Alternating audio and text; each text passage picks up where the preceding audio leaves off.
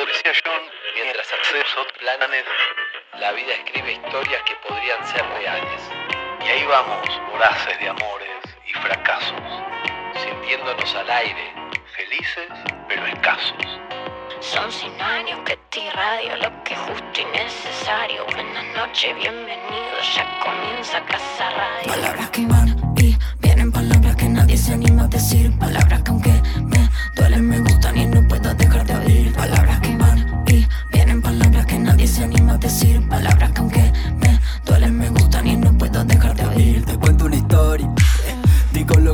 anime y convierto tu miedo en euforia. Sí.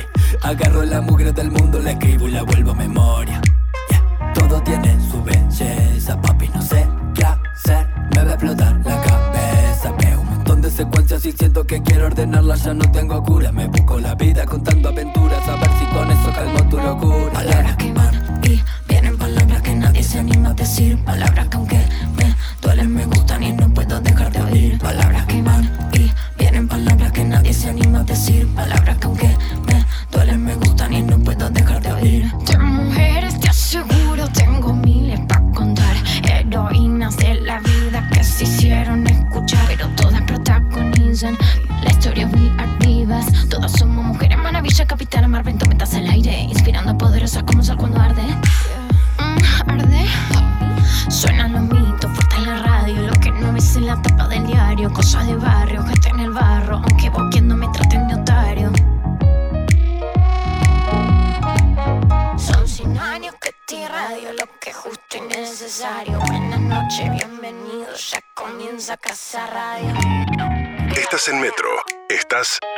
Casa Radio. Andy Kuznetsov, Hernán Casiari y gran elenco. Palabras que van y vienen, palabras que nadie se anima a decir. Palabras que aunque me duelen, me gustan y no puedo dejar de oír. Palabras que van y vienen, palabras que nadie se anima a decir. Palabras que aunque me duelen, me gustan y no puedo dejar de oír. Casa Radio.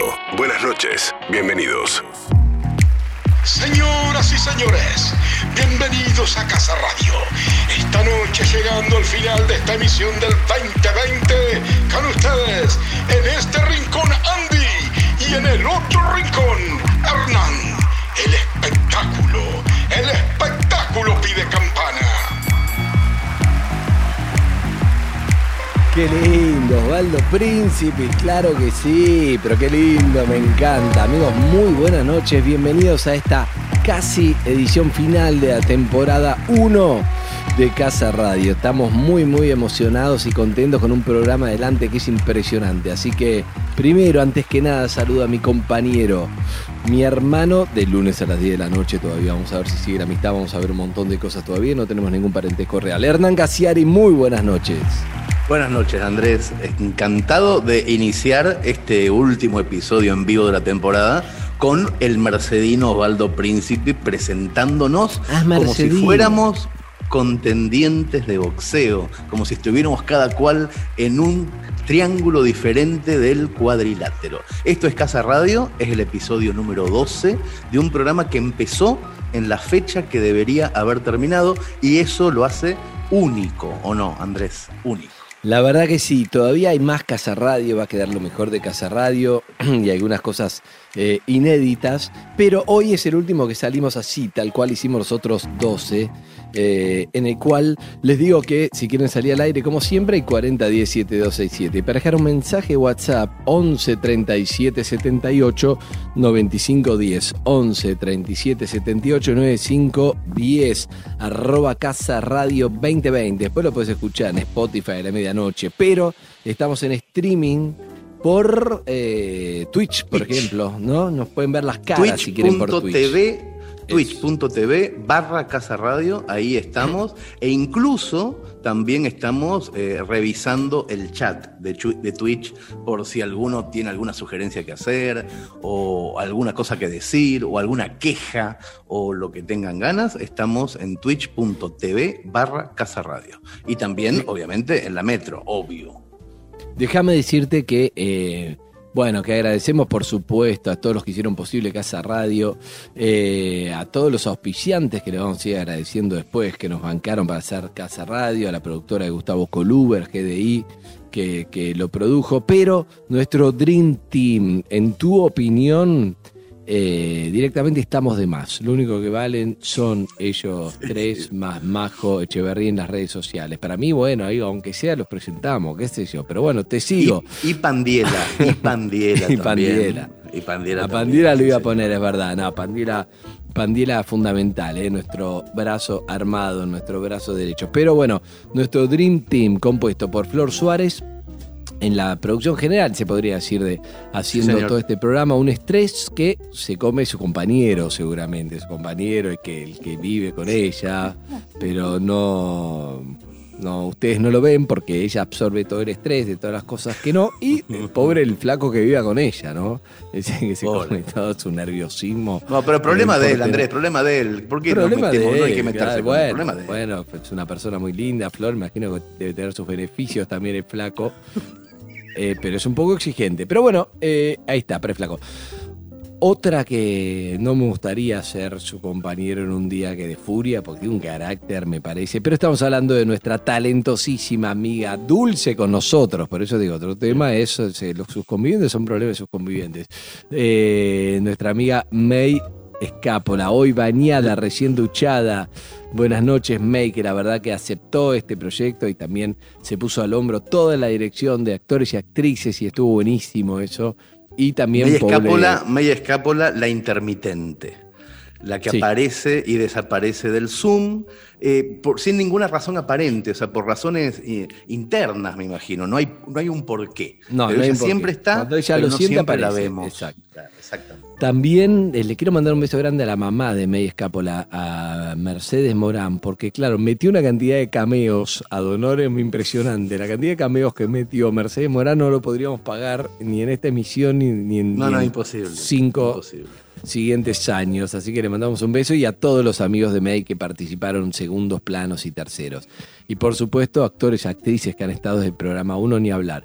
Y en la puesta en el aire, en la operación técnica, está Pablo Zuca, como siempre, con su hermano de fondo, Dani Zuca, pero eh, que también estuvo en la edición, ¿no? Por lo tanto, también le mandamos un beso grande trabajando con Flor y con, y con May.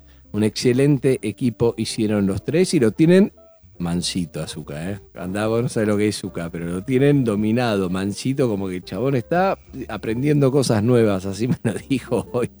No sabemos, está contento que termino, quiere que siga, no sabemos. Pero han hecho un trabajo impresionante, ¿eh? los tres, la verdad que la rompieron, se han cargado este programa al hombro y, y realmente es, es para felicitarlos con algo que no se había hecho así, tal cual se hizo y, y me encanta. ¿No, Hernán? Hay algo, además de eso, eh, un programa de radio que hicimos en medio de una pandemia y a mí me parece que no solamente a Mercedes Morán no se le hubiera podido pagar lo que hizo en Cameo, sino a todos los actores. A todos los actores que hicieron esto, en realidad porque tenían muchas ganas de hacerlo, lo hicieron con una, eh, con una vocación de servicio, con ganas. Y lo mismo los autores, los autores que prestaron los textos. O sea, es un proyecto absolutamente inédito, al menos en este siglo. Era algo que se hacía en la radio muy al principio, pero en este siglo no estábamos acostumbrados y mucho menos a hacerlo cada uno desde su casa. Fue un proyecto, es un proyecto Casa Radio, esta primera temporada, que ocurrió en medio de situaciones completamente adversas, raras, con niños en otras habitaciones, con vecinos eh, usando eh, tubos de, de- de- de cartón como rollo de cocina. Claro, hicimos esto con, sobre todo con muchísimo amor. Esperamos que la próxima temporada, cuando la hagamos, esté llena de profesionalismo, de vacuna y de estudios Y que haya teatro. estudios, que haya acústica, que haya teatros. Pero esta primera temporada no pudo haber sido mejor. Y Hoy este último capítulo en vivo, Andrés, eh, todos a mí me gustaron mucho. Pero los cuentos de este capítulo son particularmente diversos, divertidos, emotivos. Así que quédense a escuchar los cuentos de hoy. Sí, perdón que te interrumpí. No, no te decía que también, más, además de las piezas que vos nombraste, hemos tenido lujos en el programa, hemos hecho lo, que quisimos y hemos tenido primero de los actores y actrices de los mejores de este país, de los de renombre, no escatimamos en nada, porque la verdad que de, de todos los actores y actrices que han pasado. Después podríamos hacer como una pequeña lista agradeciendo porque estuvieron los mejores desde este primer programa donde estuvo Esbaraglia, Cecilia Roth, Celeste Cid, en el programa 1 y 2, ya con eso te digo de ahí para... Y este final es tremendo, es impresionante.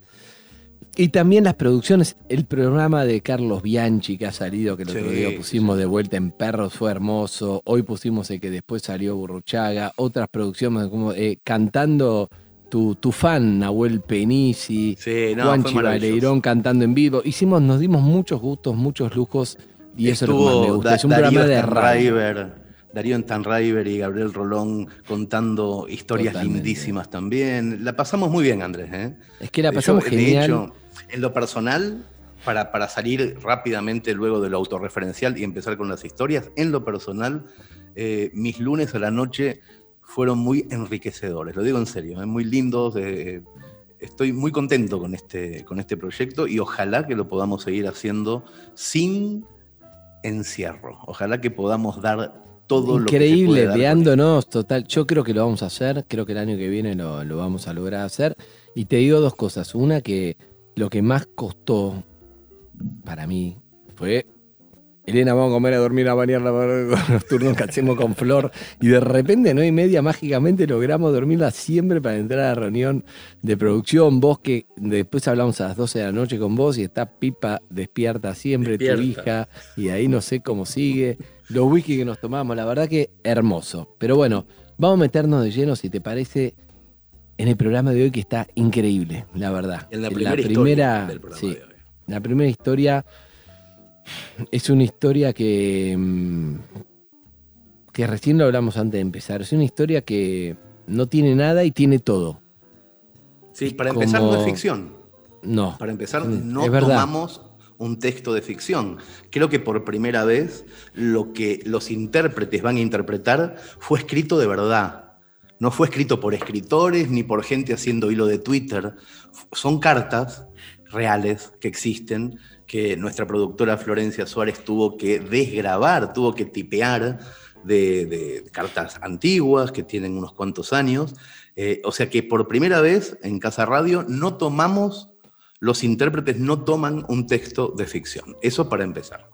Bien. Bueno, te cuento algo. eh, antes de, de presentarte, el protagonista de estas cartas se llama Marcelo Lapajufker, que está ahí, lo estamos viendo de fondo, que entró.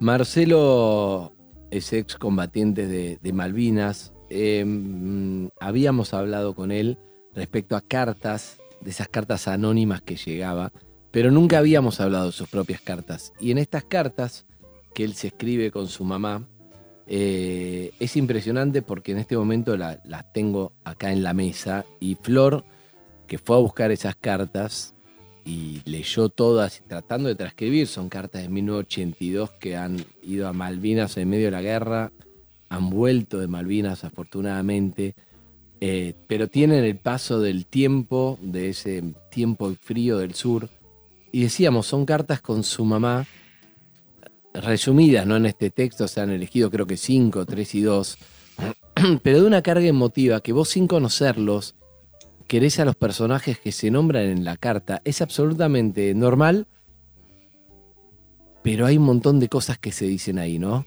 Como una contención de unos padres que mandan al pibe, que ahora vamos a ver qué edad tenía, a Malvinas. Con eso implica tratando de mantener también una normalidad de los dos lados. Él en medio de una guerra diciendo estoy bien, y ellos diciendo acá todo bien, te esperamos, pero en realidad se nota una angustia y un... Se nota, y es emocionante también cómo está hecho. Sí. En esas cartas se ve, ahora hablamos con Marcelo y, y- y se lo vamos a preguntar, pero yo creo que en esas cartas se ve la puntita del iceberg.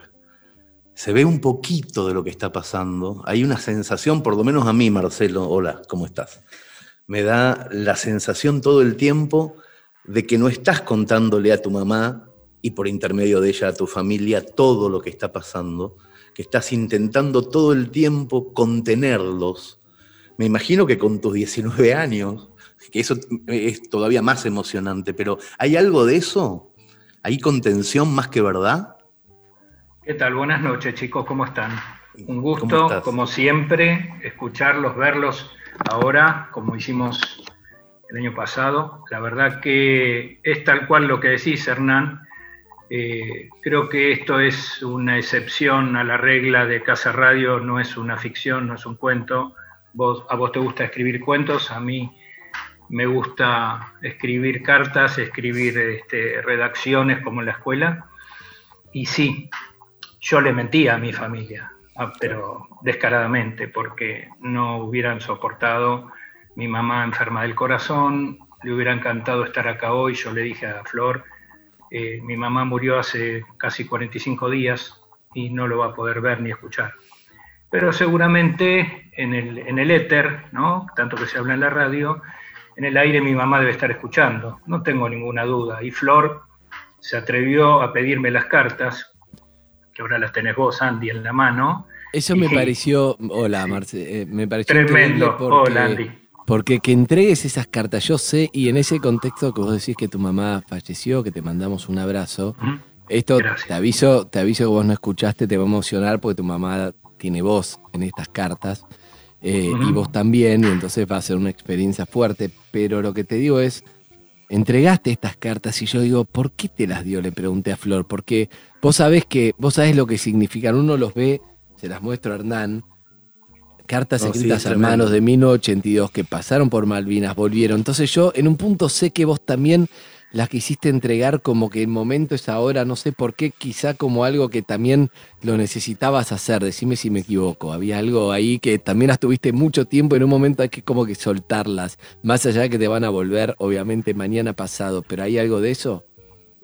Eh, hay todo de eso, porque yo le dije a Flor, mientras Flor lloraba, que estaban grabando, y le dije, no me mandes nada del material, y cumplió, porque yo quiero que me sorprendan. Yo soy esas cartas, Andy. Esas cartas me representan. Ese soy yo. Yo soy ahora un tipo de 57 que a los 18 estuvo en el medio de una guerra, igual que miles de soldados, pero siempre cuento lo que a mí me pasó. Cada soldado tiene su historia. Y la mía es particular en este sentido porque traje todas las cartas que, como saben, me, entregué a entre- me negué a entregárselas a los ingleses cuando me desarmaron y les dije que si no me daban las cartas, si no me las quedaba, no me iba a acordar ni cómo me llamo. Y como en el papel está mi nombre, ese iba a ser mi sello para que yo pudiera volver y saber cómo me llamo.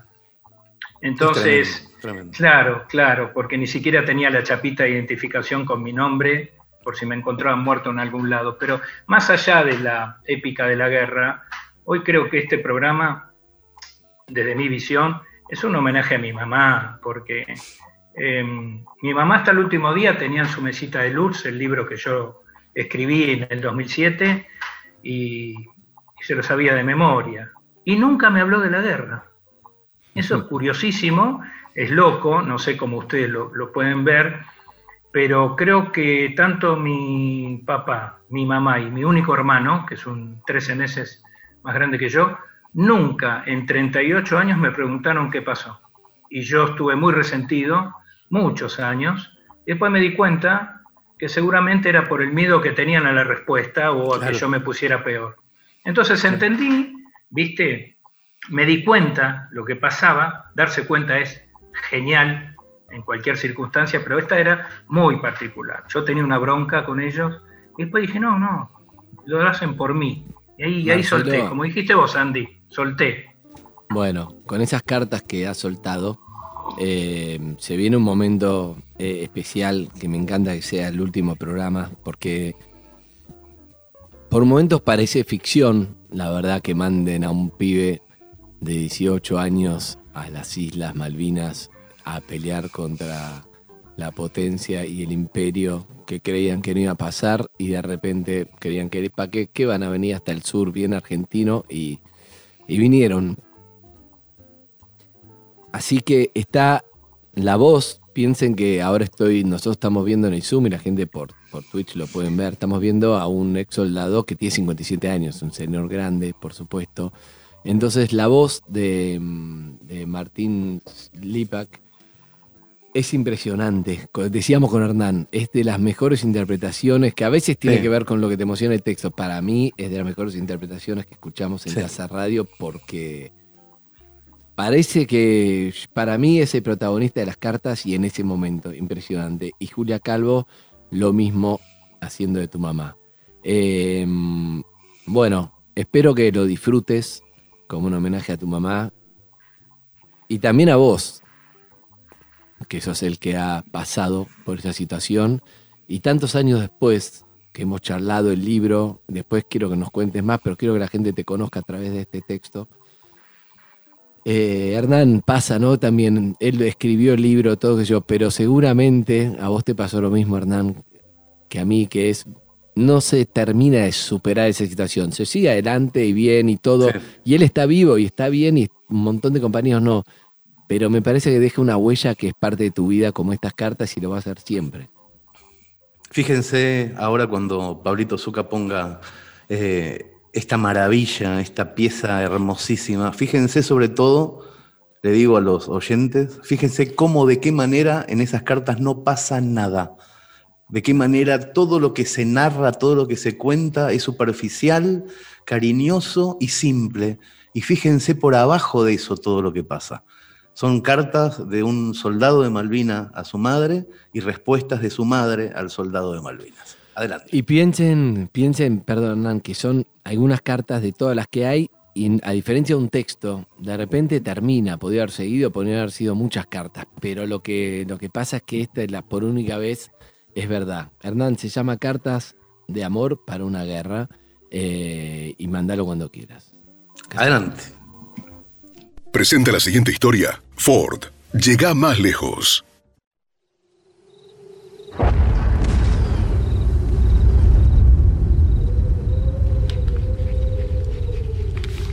Puerto Argentino, abril de 1982. Queridísima familia, Estoy bien. No puedo mentirles diciéndoles que estoy muy bien, pero quiero que me crean al decirles que no se preocupen demasiado. Aquí pasa de todo, sobre todo cosas no muy agradables, pero sigo vivo y con todas las ganas de volver. Espero hayan recibido mi telegrama. Yo permanezco en el mismo lugar de siempre y el cabo primero se fue con la mitad del grupo a las colinas. Necesito saber de ustedes, así que pese a todo sigan escribiendo. Yo también lo voy a hacer. Como les dije, sigo vivo. Y eso es lo que importa. Díganle al resto de la familia que escriba.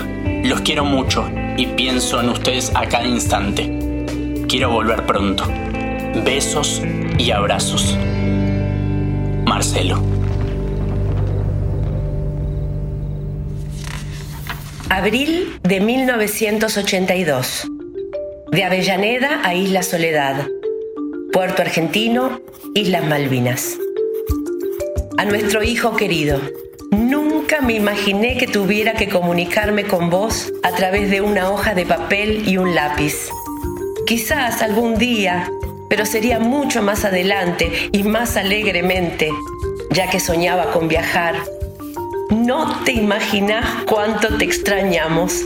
¿Y cómo cambió Norby? Pobrecito. No sabe qué hacer con nosotros. Ya no tengo que insistir que te escriba. Ya lo hace por su propia cuenta, según le indican sus sentimientos hacia vos. Estamos muy acompañados por toda la familia. Nos llaman todos los días tía Raquel, la tía Marta, la tía Paulina. El sábado y el domingo estuvieron aquí la tía Gladys y familia y trajeron la comida para que yo no trabaje. Anoche estuvo Elsa, la del perro salchicha. Llevaba puesto el rosario, según pidió el padre Fernández que se encuentra en Malvinas junto a vos. El 6 de Aarón te tejió dos conjuntos de charpe y gorras para que te abriguen tu valioso cerebro que llevas sobre tus hombros y Jorge y Susana te mandaron una mudita interior de abrigo. Todo el mundo me ofrece algo. Son las cuatro y media de la madrugada. Y como estoy despierta, aprovecho y me expreso con todo mi corazón. Para que vos también sientas que tus padres no dejan de sufrir como vos este cruel distanciamiento que nos separa. Quiero tenerte conmigo pronto para poder abrazarte y besarte, mimarte todo lo que vos te mereces, ya que nunca me hubiera imaginado que quererte tanto. Bueno, me reservo un poquito para la próxima carta. Muchos saludos a tu teniente Navarro y al cabo Chiapa. Miles de besos y abrazos. Mamá.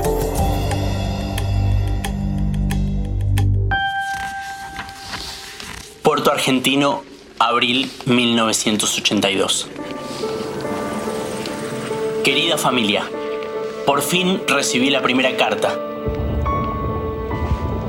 Estoy como loco, la leo a cada instante y lloro como un bebé cada vez.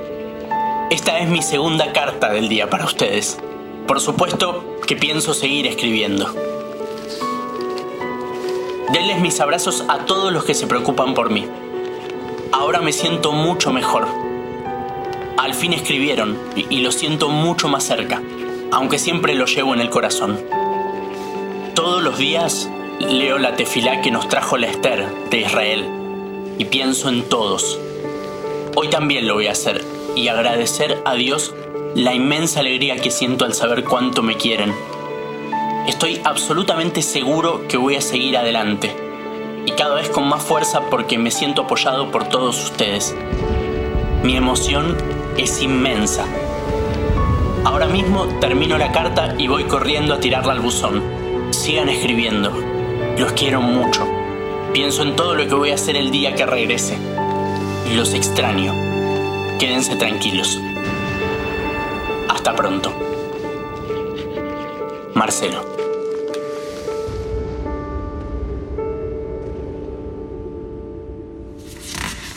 Mayo de 1982 de Avellaneda a Isla Soledad, Puerto Argentino, Islas Malvinas.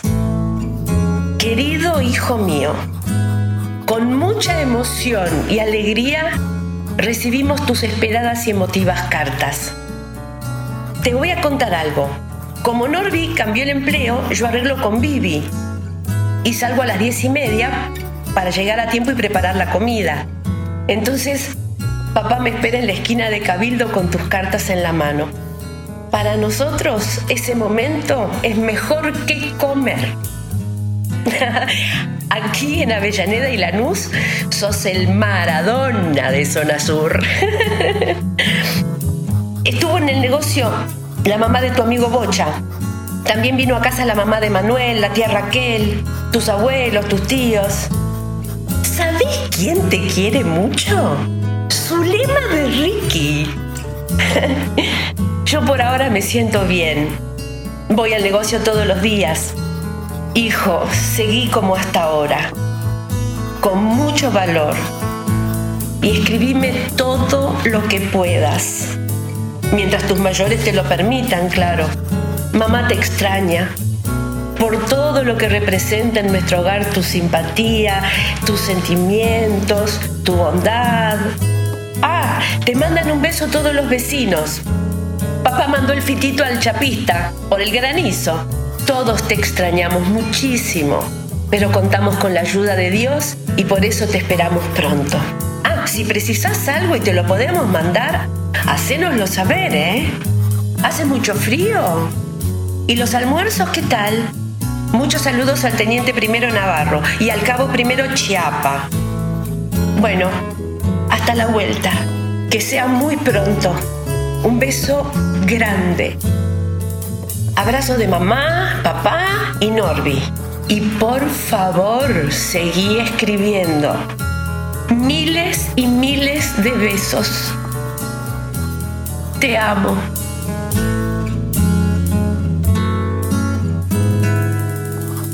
Mamá. Puerto Argentino, mayo 1982. Querida familia, disculpen que estos días no les escribí. Lo que pasa es que por diversas causas no pude hacerlo. También deben disculparme por hacerlo con lápiz. Pero por ahora es lo único que tengo. Pasé el 25 de mayo haciendo guardia, como de costumbre pero no me quejo, ya que cambiamos el sistema y se hace menos pesado. Me conseguí una cinta celeste y blanca para ese día. Los días pasan y es tan difícil estar tan lejos de ustedes. Todo lo que ustedes son para mí, ya sea calor, amor, comprensión, afecto, no sé cuánto más podré soportarlo. Lo que me anima a seguir adelante son tus cartas, más y la de todos aquellos que me escriben. Por eso les pido que me sigan escribiendo, más que crean y confíen en mí, en su hijo, hermano, porque cada cosa que hago la cumplo pensando en ustedes. Hasta pronto, querida familia. Pronto volveré a verlos. Tengan fe en Dios que voy a saber cuidarme y volver de regreso con ustedes. Los amo muchísimo. Marcelo.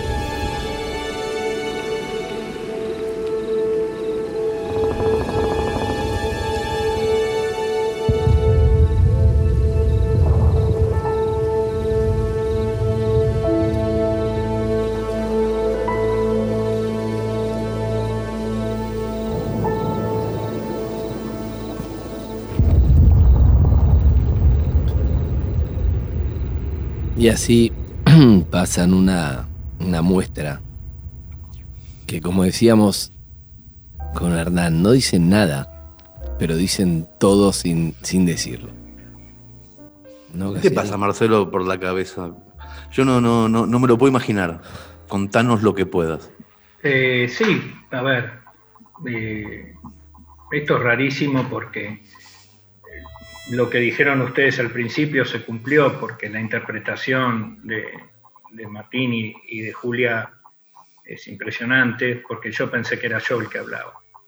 Y, y los sonidos de fondo y el viento y la metralla y, y este, era la voz de mi mamá.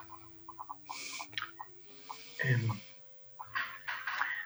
yo mientras pasaban las cartas, yo voy escribiendo, tengo unos, tengo unos cartoncitos donde voy escribiendo, porque después me pierdo y me voy por las ramas, pero le decía a Flor cuando se la llevó y me dijo que lloraba cuando la trataba de, leer, le dije, qué increíble que, la emoción surja 38 años y medio después de que se escribiera, porque no es un libro, es una carta. Y las cartas estas iban de corazón a corazón, sin peaje, van directo, pero yo mentía. Lo que pasa que ustedes ven el tono de mayo del 82 Sí. y el primero de mayo eh, fue el primer ataque aéreo y ahí se terminó la espera, que todos decíamos, ¿cuándo van a venir? ¿no? Vos ves los noticieros de ese momento y decís, ¿cuándo van a venir? Y vinieron. Y, y me coloca en un lugar del que yo pensé siempre que, que la guerra para mí no tiene un lado A ni un lado B, tiene un lado H, que es el lado humano. Porque los que pelean en la guerra son personas, no son países, no son gobiernos.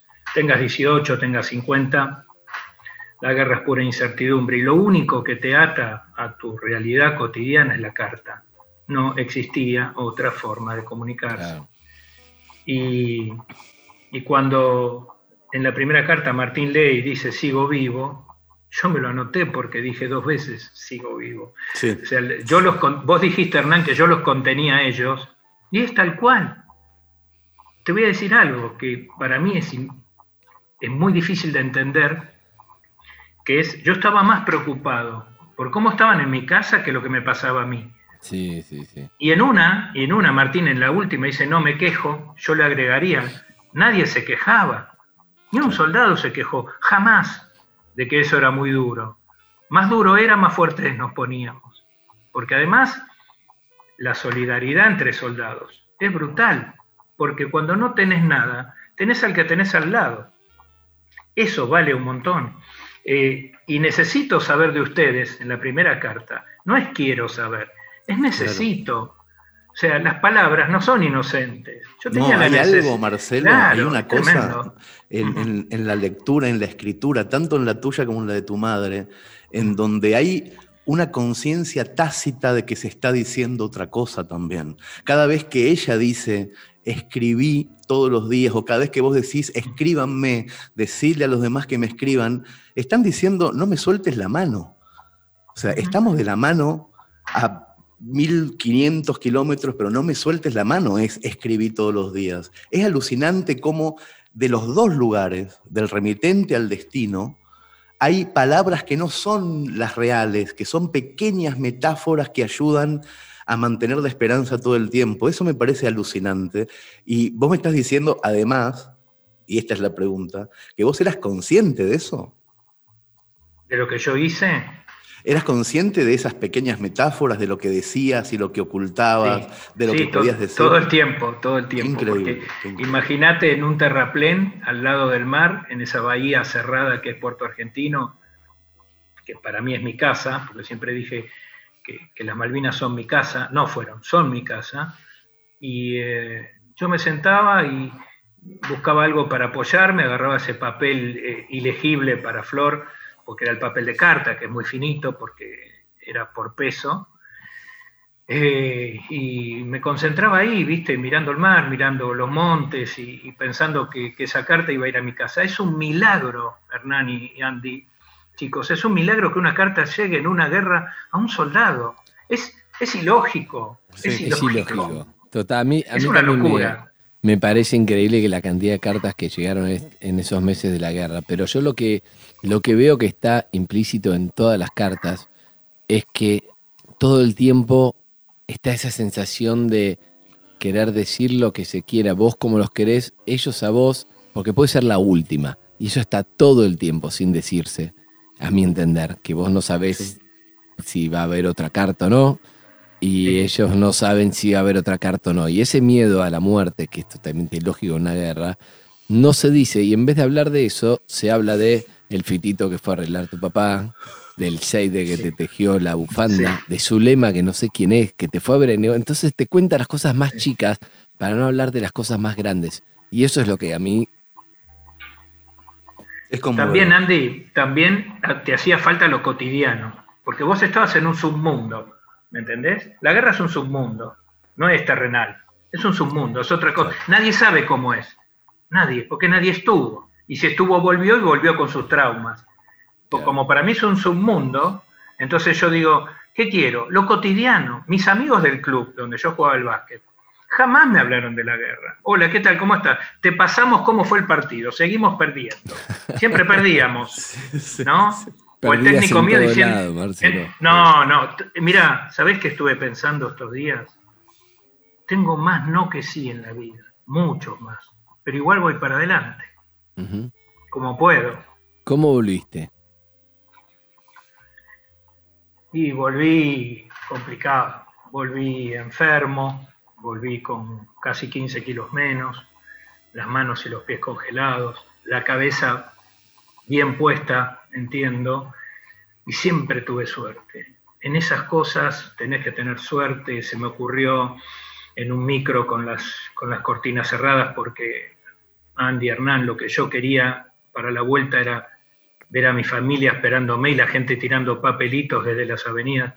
Y cuando llegamos no había nadie. Yo quería un abrazo, yo quería un beso. Como ahora, que no te puedes besar ni abrazar, pero por lo menos los hubiera visto y hubiera estado tranquilo, pero no había nadie. Fue un desastre la vuelta, casi peor que la guerra. La desazón que tenés, la, la intolerancia que te agarra de irte a tu casa, y, te meten en, una escuela del ejército en Campo de Mayo y te esconden cuatro días hasta que te encuentran porque pensaban que estabas en una lista de fallecidos. Y desde el momento que llegué, me reinventé, me reconstruí y empecé a transformarme.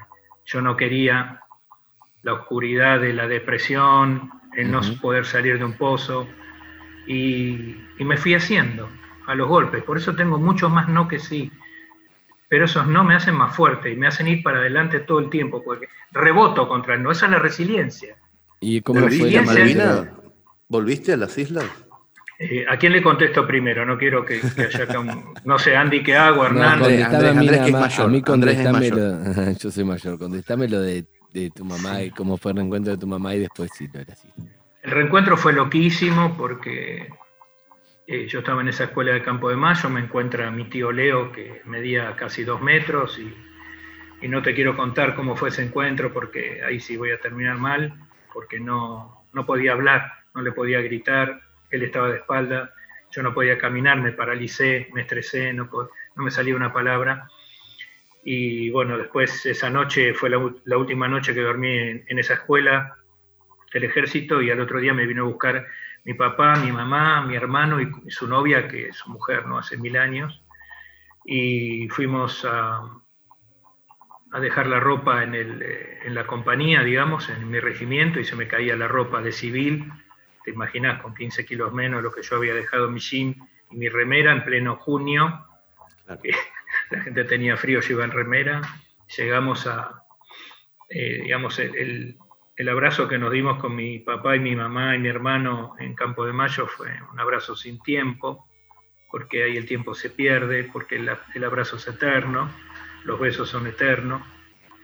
Y, y, volvimos a casa y mi casa era una fiesta y, y había comida por todos lados. Nosotros, bah, yo por lo menos, como soldado en el pozo inundado, soñaba con la comida.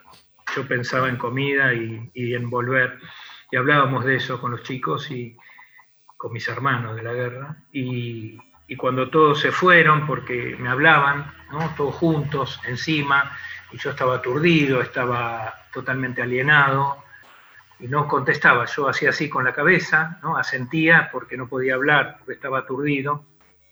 Y cuando todos se fueron, subí a mi, yo digo con mi hermano mi pieza, no digo ni habitación ni cuarto, porque teníamos una, veníamos de una familia muy humilde, que no teníamos nada, pero nada nos faltaba.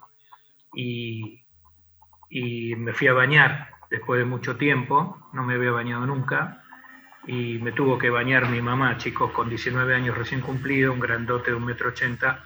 Y si eso no es amor, yo no sé lo que es, porque mi mamá me tuvo que sacar toda la mugre, chicos. Y yo bañándome adelante de mi mamá, ella refregándome el cuello de la mugre que tenía, que no me salía. Y, bueno, nada, eso, eso, es, eh, eso es amor puro, ¿no? Es la forma que yo conozco, alguna de las formas del amor, porque esa relación fue 100% amor. Qué lindo, qué lindo homenaje todo lo que estamos sí, yo, hablando y lo que eh, estás contando. Y la verdad que es, Perdón, sí. Hernán, yo te corté también. No, no, no, no. Es que lo está bien Malvinas que hayamos, ido, que hayamos ido por lo cronológico. Te preguntaba ah, sí, si, si, habías vuelto a las islas. Sí, fue, eso fue impresionante. Volví en 2015, 33 años después, porque el día que me subí al barco acá para volver, que me preguntaron cómo volví, volví en un buque hospital, que volvían los más enfermos. Y dejé a, mis compañeros, dos de mis compañeros de, del pozo allá, que volvieron una semana después yo llegué y me prometí que iba a volver. Eh, muchos como yo llegamos al continente y queríamos volver porque habíamos perdido. Eso es inconcebible, inconcebible como cuando después de muchos años de, de, de pensar en lo que me pasó, de reconstruirme, como les dije, de transformarme, yo siempre quise volver, tardé 33 años, pero no me importó el tiempo. ¿Y qué Fue te cuando pasó tuvo cuando que ser me pasó de todo bueno, bueno, buenísimo, porque lo preparé mucho ese viaje, mucho, eh, desde febrero a junio, porque prometí estar el 14 de junio en Malvinas, no el 2 de abril, que fue el día de la rendición, claro. que fue el más duro, y cayó un domingo, el avión te deja de sábado a sábado, y llevé un rosario para cada cruz, con el apellido de la familia que lo donó, que pusimos con mi mujer y mis hijos una etiqueta, y ese fue el homenaje que le hice a, los verdaderos héroes que quedaron ahí, ¿no? los que no pudieron volver, que nunca más van a abrazar a su familia, para las mamás que, y papás y hermanos y novias y mujeres que perdieron a su amor, a su ser querido. Ese era el homenaje que yo quería. Y, y, la verdad que fue tremendo porque yo soñé, me tomo un segundo más porque esto es una foto de mi vida, yo googleaba todo el tiempo, todo el cementerio de Darwin, todo, porque por supuesto cuando yo me volví en el 82 no, había, no existía, y me lo imaginé nevado. Yo quería, yo lo pensé nevado, y me dicen, es muy difícil que nieve ahí, qué sé yo, y bueno, al final una nevada tremenda, y yo poniendo los rosarios y dejando la marca. Y, y creo que fue una de las cosas más importantes que hice en mi vida, porque no tuve una vida normal y no la tengo ahora. No, quiere, no sé normal cuál es el estándar, pero para esto estándar no conozco, no hay una vara para algo estándar en la guerra. ¿Sanaste yendo ahí? Totalmente. Yo estuve concentrado al mil por ciento, eh, fui solo, mi familia quería ir conmigo y mis mejores amigos dijeron dejo todo y vamos, y les dije que no. Me enfermé ahí, me atendieron ahí, tenía 42 de fiebre ahí, no me importó nada y, y quiero volver todos los años, Andy. Y Hernán, todos los una necesidad que yo veo en los excombatientes que es como se sienten mejor ahí que en cualquier otro lado del mundo y eso te habla de algo, ¿no? Un lugar que vos tuviste un par de meses a los 18 años, pero que te van a marcar el resto de tu vida. Bueno, decías que ojalá que haya sido, te decimos nosotros, desde nuestro lugar de Casa Radio. Ojalá que, haya sido un buen homenaje, que haya estado a la altura de, tu mamá. No tengo dudas. El laburo que se tomaron realmente Flor, eh, Zucca, eh, May Escápola, que no la, no la conocía y sé que es un fenómeno también. Ni hablar, ¿no? De Flor no, no voy a hablar porque para mí es lo más. Con el respeto que se hizo, yo darle las cartas, no tuve miedo, dije voy a confiar nunca salieron de mi casa, eh, pero hay que soltar un poco para, vivir más libre. Y el homenaje fue tremendo y cayó justo ahora que mi mamá no está, no importa, está igual, está por acá, en algún lado. Y bueno, nunca le dije te amo a mi mamá, por ejemplo, nunca me salió, se lo digo ahora. Te amo más. Gracias, Marcelo. Gracias, Marcelo. Gracias. Gracias. Gracias, Marcelo. La verdad, divino. Eh, bueno, para cerrar este momento, un tema que es obvio, pero es muy lindo y de la forma que arranca no podía haber otro, así que lo vamos a hacer. Gracias, eh, gracias a, a, Marcelo y este tema es del vivo cuando vino. Mira, lo cantó Hernán y yo estábamos ahí cuando juntamos, le cuento a Marcelo, juntamos a un excombatiente y juntamos a Jeffrey Cardoso. Jeffrey Cardoso es este tipo que hoy está nominado junto con el otro argentino que no me sale ahora el nombre. Eh, Julio Aro, Julio Aro. Con Julio Aro al Premio Nobel de la Paz. Jeffrey Cardoso es ese inglés en su momento encargado como un soldado inglés de de, decidir qué hacía con todos los cuerpos y él armó y identificó a cada uno de esos argentinos que quedaron ahí porque algún día dijo, iba a volver a devolver las, cuestiones. El 2 de abril de 2018, en los estudios de Radio Metro, Jeffrey Cardoso y un soldado argentino estuvieron escuchando a Alejandro Lerner hacer esta canción y durante la canción pasó algo que posiblemente debe ser una de las cosas más importantes que vimos en la vida.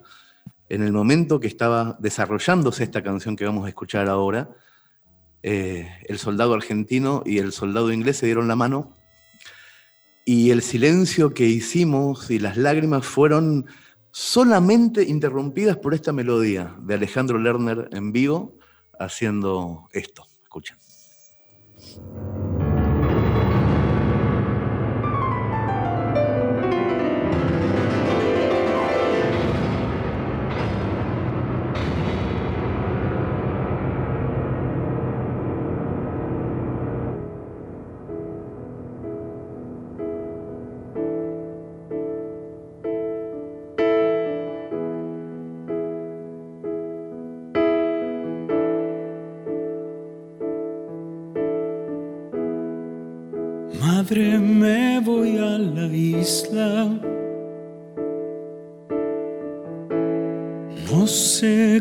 contra quien pelear. Tal vez lucho, me resista. O tal vez me muera ya. Creo que hace mucho frío por allá. Hay más miedos como el mío en la ciudad.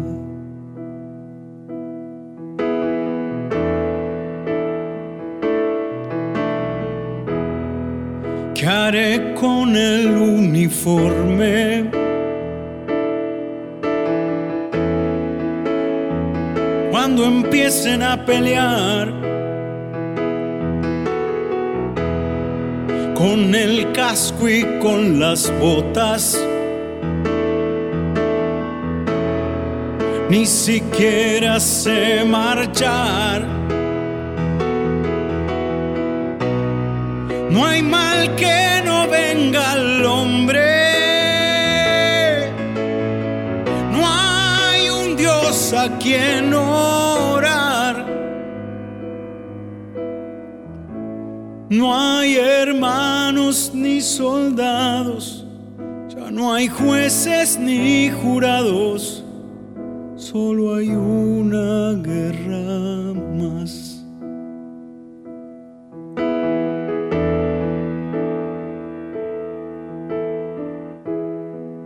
Desde que llegué a la isla, tengo con quién hablar. Somos miles los unidos por la misma soledad. Creo que hace mucho frío por acá. Hay más miedos como el mío en la ciudad. Ya se escuchan los disparos. entre muerte y libertad.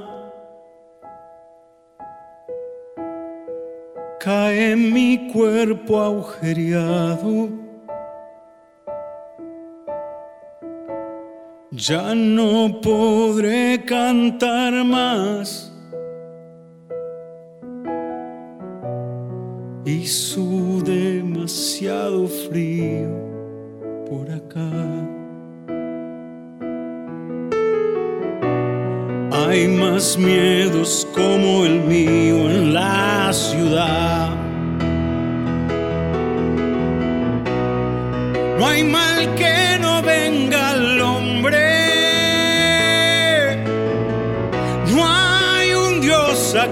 orar. No hay hermanos ni soldados.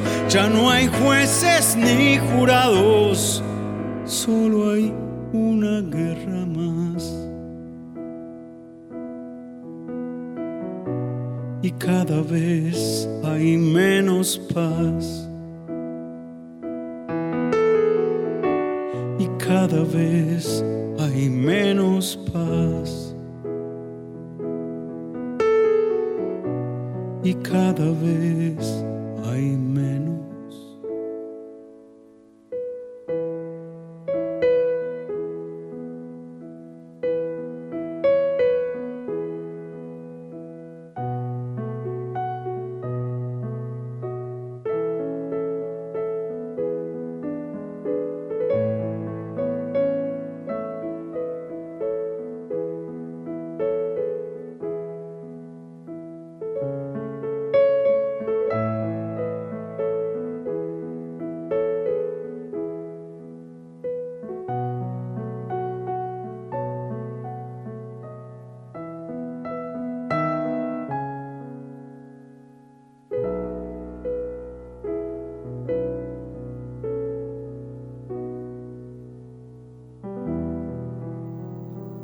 Hermosa la versión de Alejandro Lerner con ese final.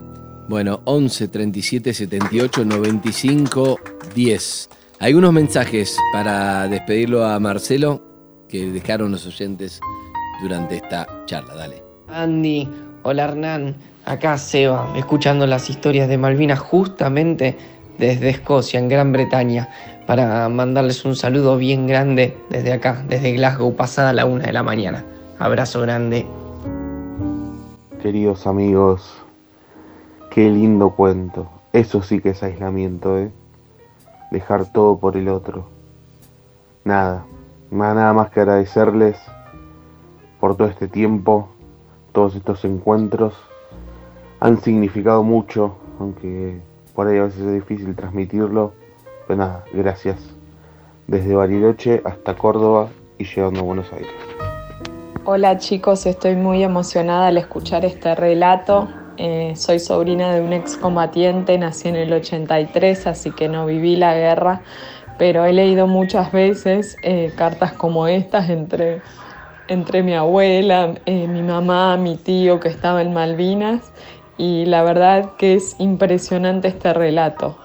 les mando un beso grande y sobre todo honor y respeto a los excombatientes, a los que volvieron y a los que se quedaron en Malvinas. Les mando un beso grande.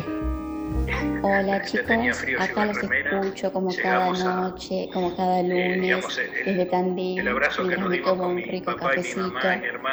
Gracias por este lindísimo programa y por las maravillosas historias que nos han contado Espero que lo sigan porque la verdad que son una grata compañía. Qué emoción la historia, qué emoción lo de las. Gracias, gracias. Espero que sigan mucho más. Gracias Marcelo. Gracias por esta noche, la verdad que es súper emocionante, hermoso. Gracias por confiar, darnos esas cartas tan preciadas. Te felicito por poder soltarlas por primera vez y bueno, me alegro que, hayas, te haya gustado un poco la forma en que armamos entre todo el equipo este, esta historia que es tuya, es personal, pero como escuchaste en el este último mensaje es de un montón de soldados que estuvieron ahí, ¿no? Cartas entre cada uno, sus padres, es, es de todos y también es patrimonio nuestro.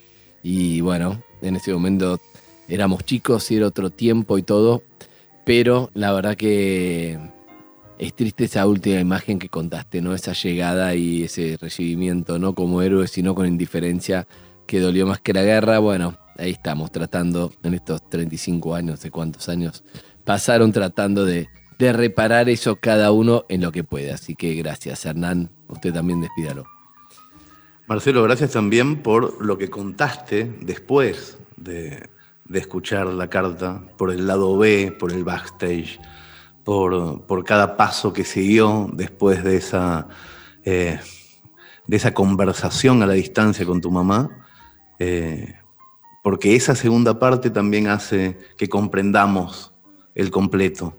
Es muy literario todo lo que pasó en Malvinas, pero es muy antiliterario que el regreso haya sido en soledad y eso también forma parte de la no ficción de todo lo que, lo que hay. Yo me quedo y te agradezco muchísimo eso, con esas palabras que se decían ustedes en las cartas.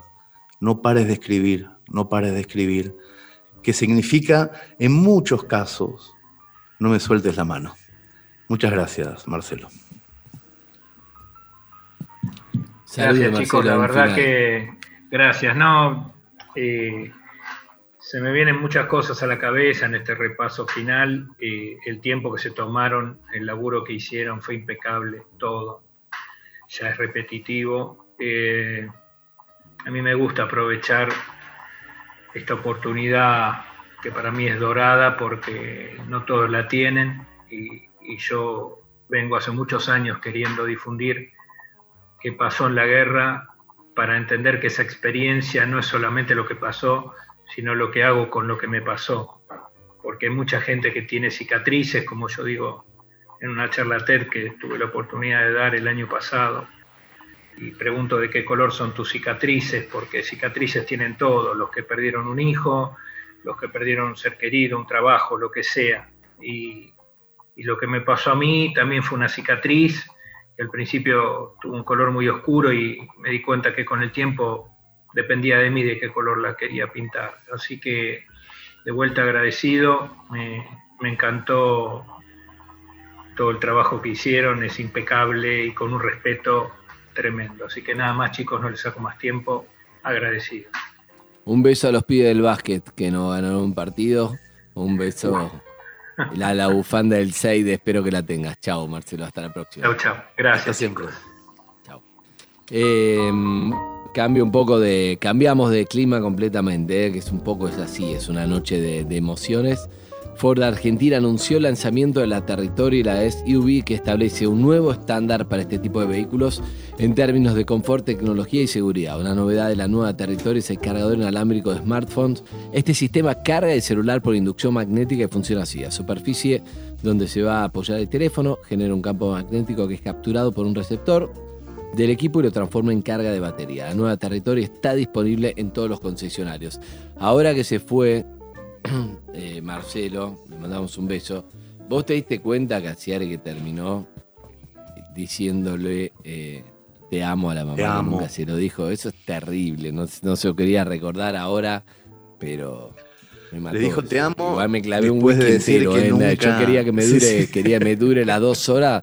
Me lo clavé entero, perdón, por, por- por la emoción, no pude aguantar. Le, le dijo te amo a su mamá después de habernos confesado que nunca lo había hecho en vida. Y después de decirle te amo, se sacó los, los lentes y, Sí. y se conmovió mucho y nosotros también. Lo cuento porque no todos están viendo la transmisión a través de Twitch. eh, Por para suerte. los que lo están escuchando por la radio. Eh, fue un momento muy conmovedor. Y hay una cosa a mí que me, eh, que me reconcilia con, con esto que estamos haciendo también, que es, no es 2 de abril, no es 16 de junio, es un día cualquiera hoy. Es un día cualquiera. Me encanta que podamos hacer esto un día cualquiera. Me encanta. Cerramos Uki. Presentó esta historia Ford. Llega más lejos. Hay historias que por un instante se vuelven reales. Estás en Casa Radio. En Metro. Bueno, nos reponemos, pegamos un volantazo de. de Tenemos que pegar porque un volantazo a la comedia. Tenemos que irnos a la comedia urgente. Es ¿eh? que este- pasamos a la comedia grosso, porque la historia que sigue me pareció muy bien, me hizo reír mucho cuando la escuché. Es maravilloso. Además me sentí, me sentí un poco identificado, no sé si a vos te pasa. No, yo nunca fui suplente. Nunca fui. Siempre fui arquero titular en el fútbol. Arquero, arquero, podés reírte de eso si quieres, pero titular. No me voy a reír Nunca suplente. porque yo, cansado de ser suplente, empecé a atajar y a destacarme así porque dije, estaba bien. ser Está muy bien. Uno tiene que ir adaptándose en la vida a lo que le toca, ¿no? Estamos Este, hablando de esto porque hay una historia alucinante que es la que viene. Es una historia de Patricio Abadi, que es autor, es actor, es director de teatro, es licenciado en comunicación, con orientación en letras, por eso escribe también, y tiene un cuento alucinante, alucinante que justamente se llama El suplente, y habla de estos jugadores de fútbol profesionales, no de, de picaditos, ¿eh? de fútbol profesional que son eternos suplentes, que están todo el tiempo en el banco y que están siempre esperando que el técnico lo llame para ser titulares y nunca ocurre. Es un cuento lindísimo, pero a mí, además de la magia de la literatura, me alucinó la interpretación. Y ahí Andrés es- Kuznetsov es el que está, el encargado de decir quién nos No, es que relata la- esta maravilla. Hay actores que lo conoces de toda la vida, pero de repente depende de lo que cada uno. Yo creo que cada uno siguió una obra en particular, una película, una serie, un programa de tele, algo, una obra de teatro que digo, si vos te enganchaste con una, lo aprecias mucho más. Después hay otros que lo respetás, pero por ahí no seguiste tanto. Pero lo que hace acá es espectacular y te das cuenta por qué es tan, tan buen actor. Estamos hablando de Jorge Marrale, por supuesto, que hace una suerte, no sé, lo tienen que escuchar porque es raro lo que hace. me- a mí me, me gustó mucho. También gracias a Leo Zamor, que colaboró como entrenador en el texto y además lo hizo en muchos de los textos que hicimos en Casa Radio. Hizo muchos personajes que uno no se da cuenta. Yo la verdad que como son tan buenos actores, no, me doy cuenta. Solo me doy cuenta de May porque es May y le conozco mucho la voz. Así que me doy cuenta cuando es May o, su madre me doy cuenta. Pero hay muchos que realmente colaboran y es genial. Realmente es, es muy divertido, es muy para arriba y está buenísimo Presidente Hernán. Sí, señor. Vamos a escuchar El suplente de Patricio Abadi, un cuento que tiene que ver con el fútbol, pero tiene que ver sobre todo con la vida. No se es suplente en el fútbol, se es suplente cuando se es en la vida. Lo interpreta Jorge mm. Marrale, escúchenlo ya, no se lo pierdan. Destapa una corona y desconecta la rutina con esta historia. Beber con moderación. Prohibida su venta a menores de 18 años. Yo había sido el jugador número 16 durante toda la temporada. El 16 en mi época era el número 9 suplente, el que entraba para que el estadio ovacionara al 9 titular. Los números 9 suplentes éramos medio como la mina que uno llama a las 4 de la mañana medio en pedo. Esa que se debate entre la dignidad y la necesidad. En el banco uno se pone cara a cara con los peores pensamientos empezás a desear que el que está jugando se tuerza un tobillo. O empezás a querer que tu equipo pierda para que sea necesario hacerte entrar a vos en busca de la hazaña. Yo creo que nada deteriora tanto la autoestima de un ser humano como una temporada en el banco de suplentes. Ustedes saben lo duro que es bañarse después del partido sin haber jugado. Es como es como ir a una fiesta y tomar agua de un dispenser mientras todo el mundo está tomando champán. O tener a la mujer de tus sueños desnuda y mandar una eyaculación precoz. Es como lavarse esa transpiración sin alma del que no se movió. Como la transpiración del oficinista, que huele a sedentarismo, que no tiene el aroma fuerte pero saludable del deporte, sino de la comida del almuerzo. Un hombre que no juega, y un poco se muere. Me divorcié. Ese año me divorcié. La encontré a mi mujer con el profesor de tenis. Atiné a amenazarlos, pero al final me deprimí, armé la valija y me fui. Cuando uno acepta ser suplente, cuando uno lo naturaliza, uno empieza a ser suplente en todo. Cornudo, por ejemplo, el segundo de su esposa, el segundo del nueve titular. No te dan el paso cuando vas en el auto. El pago fácil cierra justo cuando te tocaba a vos. Pensás que la chica te estaba mirando a vos, pero en realidad estaba mirando al de al lado. Tu perro empieza a obedecer más al vecino que a vos. Dale, papi, ¿me llevas al entrenamiento? Hasta mi hijo me pidió que lo lleve al entrenamiento para sacarse una foto con el nueve titular. Quiero una foto, dale, papi. Por favor. Se venía la final y la noche previa no aguanté más. El nueve titular era el Búfalo Medina. Iba goleador del campeonato. Estaba de moda en todos lados. Estábamos cenando. Sin que nadie lo note. Me levanté, fui a la habitación del búfalo y le metí somnífero en una Gatorade que tenía medio tomar en el frigobar. Le puse somnífero como para dormir a una manada de elefantes. Al toque bajé, terminé la ensalada y me fui a mi cuarto. Yo en la concentración compartía el cuarto con Picadillo Gutiérrez, dormitorio de suplentes. Él no tenía primaria completa y todo el tiempo leía historieta. Tenía en su historial dos fracturas de tibia y peroné en los regionales, un asesino. Miraba los dibujitos y me pedía que yo le leyera las viñetas. Cama marinera era una forma muy particular de leer una historieta. Él miraba el dibujo me pasaba la revista por la indica que quedaba entre la pared y la cama. Yo leía el globito y ahí escuchaba como él desde arriba se mataba de risa. A eso de las ocho me desperté y bajé a desayunar. Mientras desayunábamos vino el médico, le dijo algo al entrenador al oído y el entrenador me llamó. El tordo me dijo que el búfalo no va. El búfalo no va. Parece que se pasó de ribotril. Se ve que el cagazo del partido, qué sé yo. Qué sé yo, el contrato de Nike, la presión, la puta que lo parió. Vas a jugar de entrada, ¿te la bancás? No, si no, decime y lo pongo a picadillo para reforzar el medio y juego con un solo delantero. No, claro que me la banco. Me muero de ganas de jugar. Te quiero como referencia en el área. Si tenés preocupado los centrales, se lo podemos ganar por afuera. El empate no nos sirve. Si empatamos, quedamos segundo por diferencia de gol. Hace mucho que no jugás. Venís con poco ritmo. Y hace meses te veo como desmotivado. Desmotivado. Y yo pensaba, ¿y qué te parece, hijo de puta, si hace mil años que no juego? Mi mujer me guampeó con el profesor de tenis y si todavía no me pegué un tiro en la cabeza para no cagarle la vida a mi hijo. Fui a preparar mi bolso y vi a todo el plantel amontonado en la puerta de la habitación del búfalo. Roncaba como un rinoceronte. Al lado, la botella vacía del Gatorade. En ese momento me sentí un poco Gilla Murano. Salimos rumbo a la bombonera. Veía las caras achatadas de los hinchas contra mi ventanilla del micro pidiéndome huevo con ese gesto entre alentador y amenazante. Pito el juez y comenzó la final.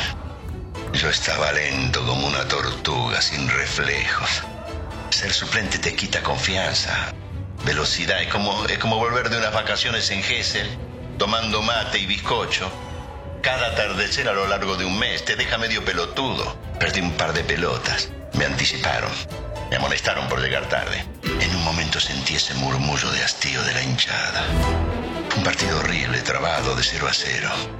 No me sacaron porque no había otro delantero en el banco. Miré el reloj. Me di cuenta que me quedaban cinco minutos para no ser de por vida un cornudo. Un suplente cornudo. La bombonera se movía, temblaba, parecía que iba a estallar.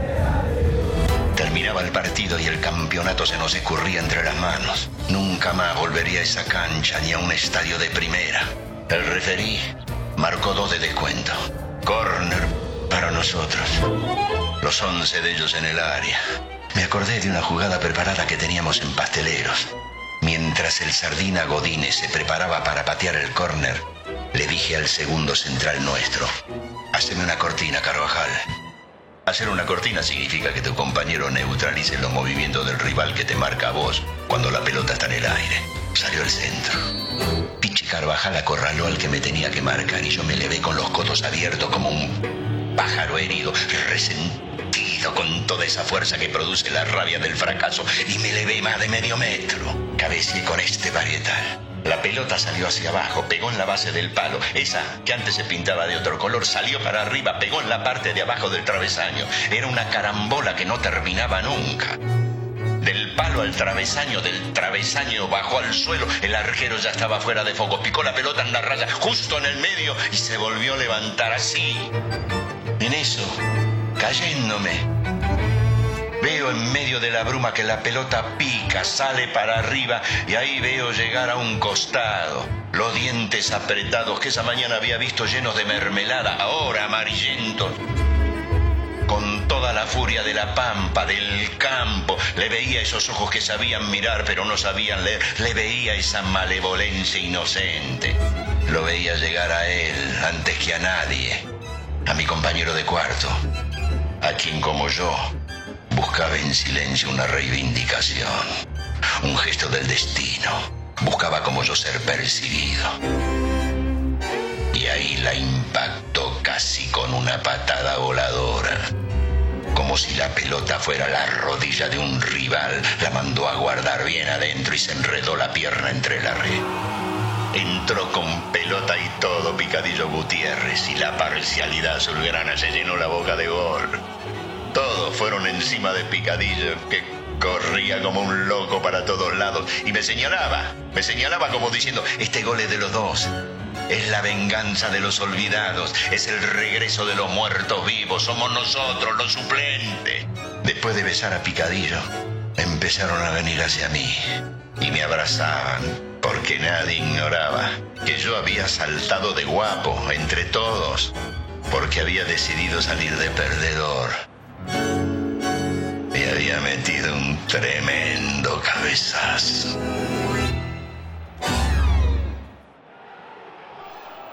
No puedo dejar de hablar como Picadillo Gutiérrez. Es una cosa espectacular. Es imposible dejar. Es espectacular como habla. No, no, es increíble porque conocemos a Jorge Marrale en papeles de psicólogo, de psiquiatra, de, personaje bueno. Y esto hace, hace otro tono. Claro, se llevó, se llevó los pulmones del Coco Basile. Yo espero que hayan escuchado esta historia relajándose con una corona bien fría, porque esta historia la auspició Corona. Así que espero que se hayan desconectado de la rutina y hayan encontrado un momento para disfrutar esta maravilla de Jorge Marrale y también de eh, el autor, que es uno de los autores del equilibrista. Esto me lo pasó Florencia por WhatsApp el Pato Abadi. No sabía que, es uno de los autores del equilibrista, que es esa maravilla de Mauricio Dayub. Así que estamos frente a un autor eh, genial porque todo lo que hay, hay pequeñas frases en, este relato alucinantes que tienen que ver con la esposa, con la infidelidad, con la envidia, con la, eh, con la injusticia. es lindísimo. Con que empezás a ser suplente en todos lados. Eso que dijiste vos es lo mejor del texto, que es como cuando estás así, tu hijo, todo, el correte que voy a pasar, te empezás a ser suplente en la vida, una vez que sos suplente. Y eso me pareció muy, muy divertido, pero. Pero Picadillo Gutiérrez, ¿qué pasa por ahí? es espectacular cómo habla. está un futbolero, está, buenísimo. Es una, muy futbolero, una historia, una historia de fútbol, de esas historias que son lindísimas, que son de la tradición de Fontana Rosa, del Gordo Soriano, de Sacheri, que son historias que parecen de fútbol, pero que en realidad te conectan. También, ¿no? Un poco de Cassiari también. Yo no, yo no, no, en este momento soy un co-conductor de radio, no, no, no, no trabajo de escritor en este programa. Digo, no, digo que son, son historias que conectan mucho eh, con, con, el deporte, con lo popular, pero que en realidad hablan de algo profundamente humano. Así yo no sabía, Andrés, que vos habías terminado tu carrera amateur del fútbol como arquero. Nunca jamás me lo tuve una muy mala, muy mala carrera amateur de fútbol, muy mala, en todos lados, no era ni suplente, pero hay muchas enseñanzas que uno adquiere con eso. Una de ellas es, por ejemplo, la primera que empecé, ¿no? Que el pan y queso no me elegían. Y la verdad, y era como algo que es horrible, te, te duele en alma, en el ego, quedas último y se pelean dos mm. por no tenerte eso nunca lo viviste vos. Mirá que vos tenés cuentos siendo como de perdido. ¿Sabés qué? Pero nunca se pelean dos, como no, no, no, no. Que vaya, no, no, no, yo ya tengo el último. Llévatelo vos, no, llévatelo vos. Y vos estás ahí como si fueras un objeto inanimado que no tiene vida, no ah. escucha lo que sucede. Pero sin embargo, eso activó mi, mi resiliencia por no tener una destreza deportiva a tono. Y entonces, por ejemplo, che, ¿quién elige? Yo, yo, yo, yo, yo, yo. Entonces, claro, elegís vos y que se humillen otros, ¿entendés? Vos solamente peleás por los tuyos y pasás, y yo creo que parece una boludez, pero te marca mucho eso en la vida. O sea, en vez de quedarme como viendo cómo algo no funcionaba, empecé a elegir y listo. Primero, no, no pasé nunca por el proceso de selección. Yo elegía, otro decía bien, porque si vos elegís uno bueno al principio, siempre hay dos buenos. Entonces, uno me lo llevo yo, uno te lo llevas vos. Entonces, el segundo que elegís está contento porque un bueno hay. Entonces vos tenés otro rol completamente distinto al que tenías como víctima de la mala destreza física. es la astucia, es la astucia supliendo la destreza. Claro, sin duda, sin duda. Es maravilloso. Pero que no es una burudez lo que hablamos. Es lo que vos decís, no tengo el otro, tengo esto. Bueno, voy a poner en juego esto, porque la verdad que.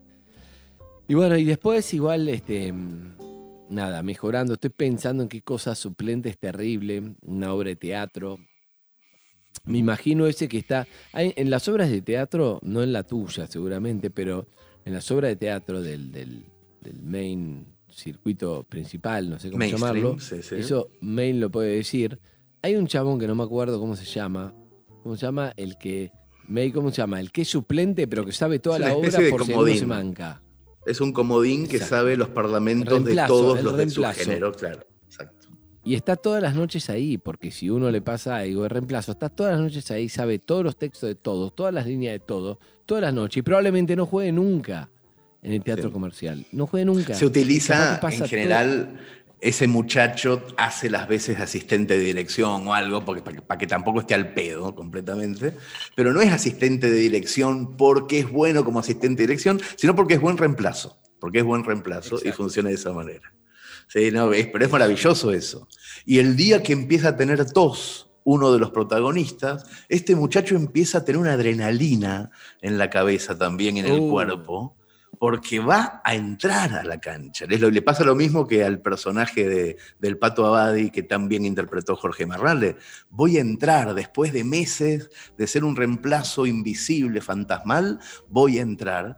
¿Y qué pasa Bueno. cuando entra y es mejor que aquel a quien está reemplazando? Oh, esa- Bueno, esa- lo- esas lo películas son hablado- lindísimas. ¿eh? Decir que no hay tiempo, pero no hemos hablado del ejemplo máximo que tenemos para nosotros eh, futbolísticamente es el Goico. En el Sin Mundial duda. 90 entra como reemplazo. Él ha contado, varias veces me ha contado, que le dijo al padre, fíjate si me enfocan. Y grababa a ver si lo Claro. enfocaban cuando- para que lo vean en el Mundial. Si me enfocan, dijo Andy, en el Mundial 90, chequea, grabá bien el principio del partido, que a veces se enfocan porque está en un asiento ahí que no existe. No canta el himno y de golpe tocó ser el protagonista más importante. Eso sucede también. Pero estaba pensando que, que hoy vi de. Perdona, que hablo medio así quizá porque me clavé el whisky demasiado rápido. Sí, en, en- de el primer cuento te clavaste el whisky entero, yo me di cuenta de eso, que ibas a una velocidad un poco habitual. Sí, sí, sí, sí. Me emocioné, me angustié y traté de suplir eso, rellenarlo con un whisky, pero que no está mal. Lo difícil es seguir hablando. Pero hoy vi The Crown. Empecé a ¿Por dónde vas? 20 minutos, 20 minutos de la cuarta temporada que empezó hoy. Pero vi al príncipe Carlos. El príncipe Carlos, con su madre de 94 años, está El esperando esa suplente. corona. Claro que en la, en la serie te lo mostrar y tenía 17, 18 años, 19, vas a ser rey, vas a ser rey. Hoy tiene casi 70 de tener.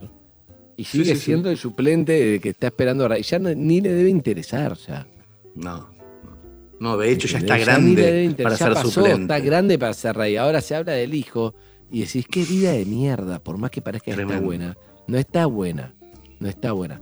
Eh, vamos a Eh, escuchar. Pero es verdad, ¿eh? está ¿O bien no? que sea el eterno suplente. Sí, sí, no, me gusta porque encontraste a Goico entre los nuestros, de los deportivos, pero el príncipe Carlos de Inglaterra es un eterno suplente al trono que nunca lo va a conseguir y es como me parece que el comodín mundial de la suplencia. Está muy bien, está muy bien. Exacto.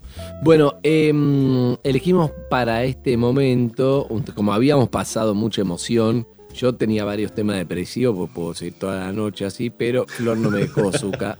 No, está bien, Y está bien. Florencia, que equilibre Florencia me parece alucinante. sí. me dijo, me dijo, eh, vamos a levantar. Entonces dijimos, ¿qué pasó? A ver, ¿qué hacemos? Tema de cancha, porque es un suplente, no hay un tema que hable de un suplente, no lo encontramos, por lo menos quizá lo hay. Y, dijimos, vamos con esta canción de cancha que es muy arriba, que está bien, está bien para este momento, dale. A ver, a ver. Sí, sí, maravilloso.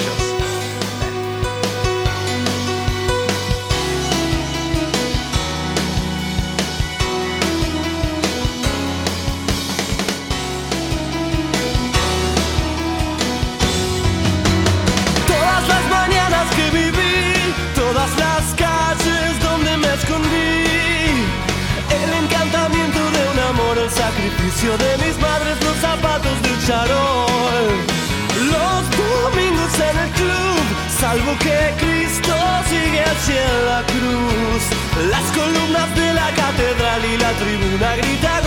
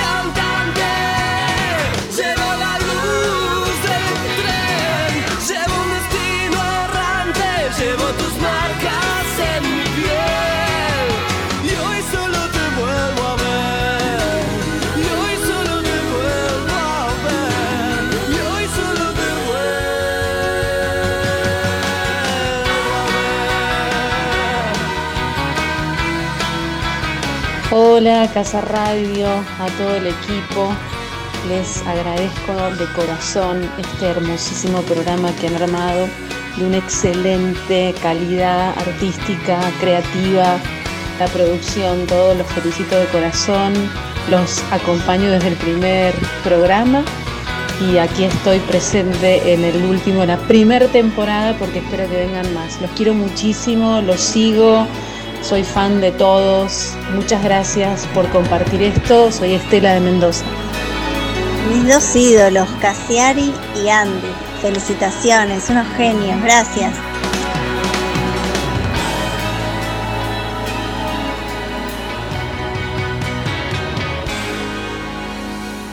Fito Páez, claro que sí, mariposa tecnicolor.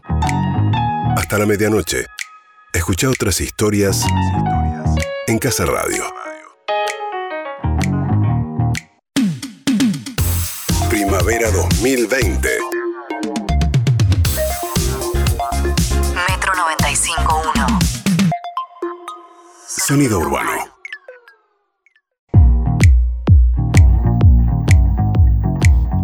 Un saludo a los Vox Pop si están escuchando. Acá estamos, Casiari, en Casa Radio, exactamente a las 23.30. Nos queda media hora de programa en vivo. No puedo creer, pasaron tres meses.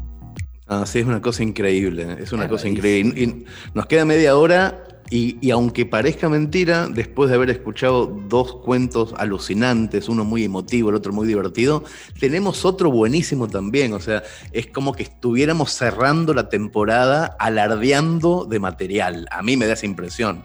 Como que Mercedes, Florencia y Pablo dijeron, bueno, vamos a alardear de material, pongamos cosas buenas porque sabemos que tenemos mucho más para el año que viene. Esa sensación me da. Igual los próximos lunes, por lo que tengo entendido, por lo que escuché por los pasillos, vamos a presentar lo mejor de la temporada 1 de Casa Radio un montón de cuentos, así que estén muy atentos, los vamos a comentar, vamos a estar Andrés y yo también comentándolos, pero así, en vivo, con whisky, con la dedicación absoluta, con auriculares puestos, escuchando los cuentos de esta manera como los últimos tres meses, hoy es el último episodio de la primera temporada de Casa Radio. Parece mentira, Andrés.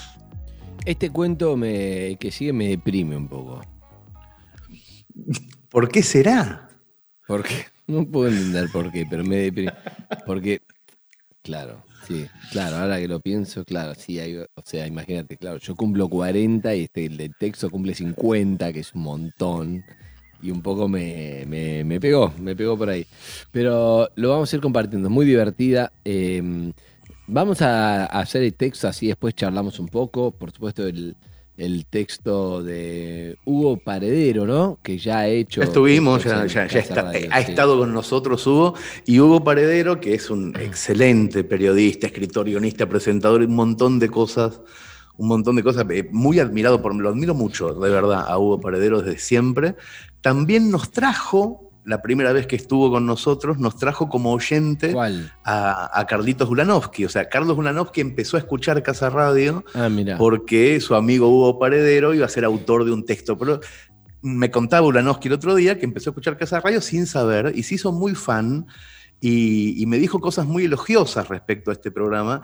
Y en lo personal, para mí, es el mayor premio que me llevo de esta temporada. Que Carlitos Ulanowski, que es una persona que entiende muchísimo de medios, posiblemente la que más, eh, que sea oyente de este programa, a mí me, eh, me, me hace temblar las patitas. Así que uh, tanto Hugo como, como Carlos. Así, este cuento es de Hugo Paredero, que increíblemente hace un personaje femenino, porque Cifras Redondas, que así se llama el cuento, habla de una mujer que cumple 50 años Wow, y discurre sobre ese tema. Yo no sé por Grande. qué, yo no sé por qué hemos elegido para los, las últimas horas del 16 de noviembre, eh, o sea, casi inicio del 17 de noviembre, este cuento justamente, y debe ser que Florencia se ha puesto de acuerdo con May y tiene que ver con que Andrés ni quiero ni quiero saberlo. Silencio, silencio. Andrés Kuznetsov en menos de 27 minutos también cumple 50 años. Así que tiene que ver con 50? eso. Si nací en 70, boludo, hace bien la cuenta. Escúchame. Te quiero decir que eh, Carlos que le mando un beso grande, está escuchando porque gracias a él me pude anotar en la escuela de periodismo, que él lo sabe, así que imagínate desde cuándo estoy agradecido, relacionado toda mi carrera con, con Carlos Ulanowski. Y de Hugo, de Hugo Paredero, vos sabías que condujo el primer programa de TV, de televisión. Nos estamos viendo en ATC 1985 en criticar a la televisión.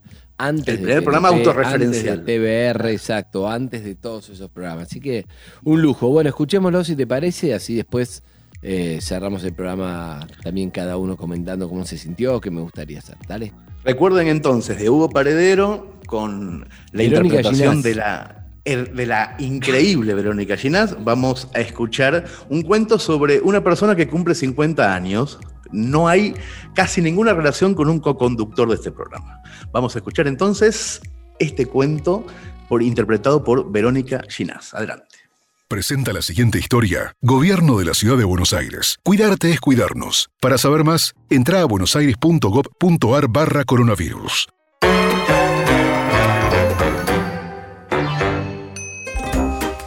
Soy la loca de las cifras redondas. Me encantan los aniversarios que terminan en cero. No sé explicar bien por qué, nací con eso.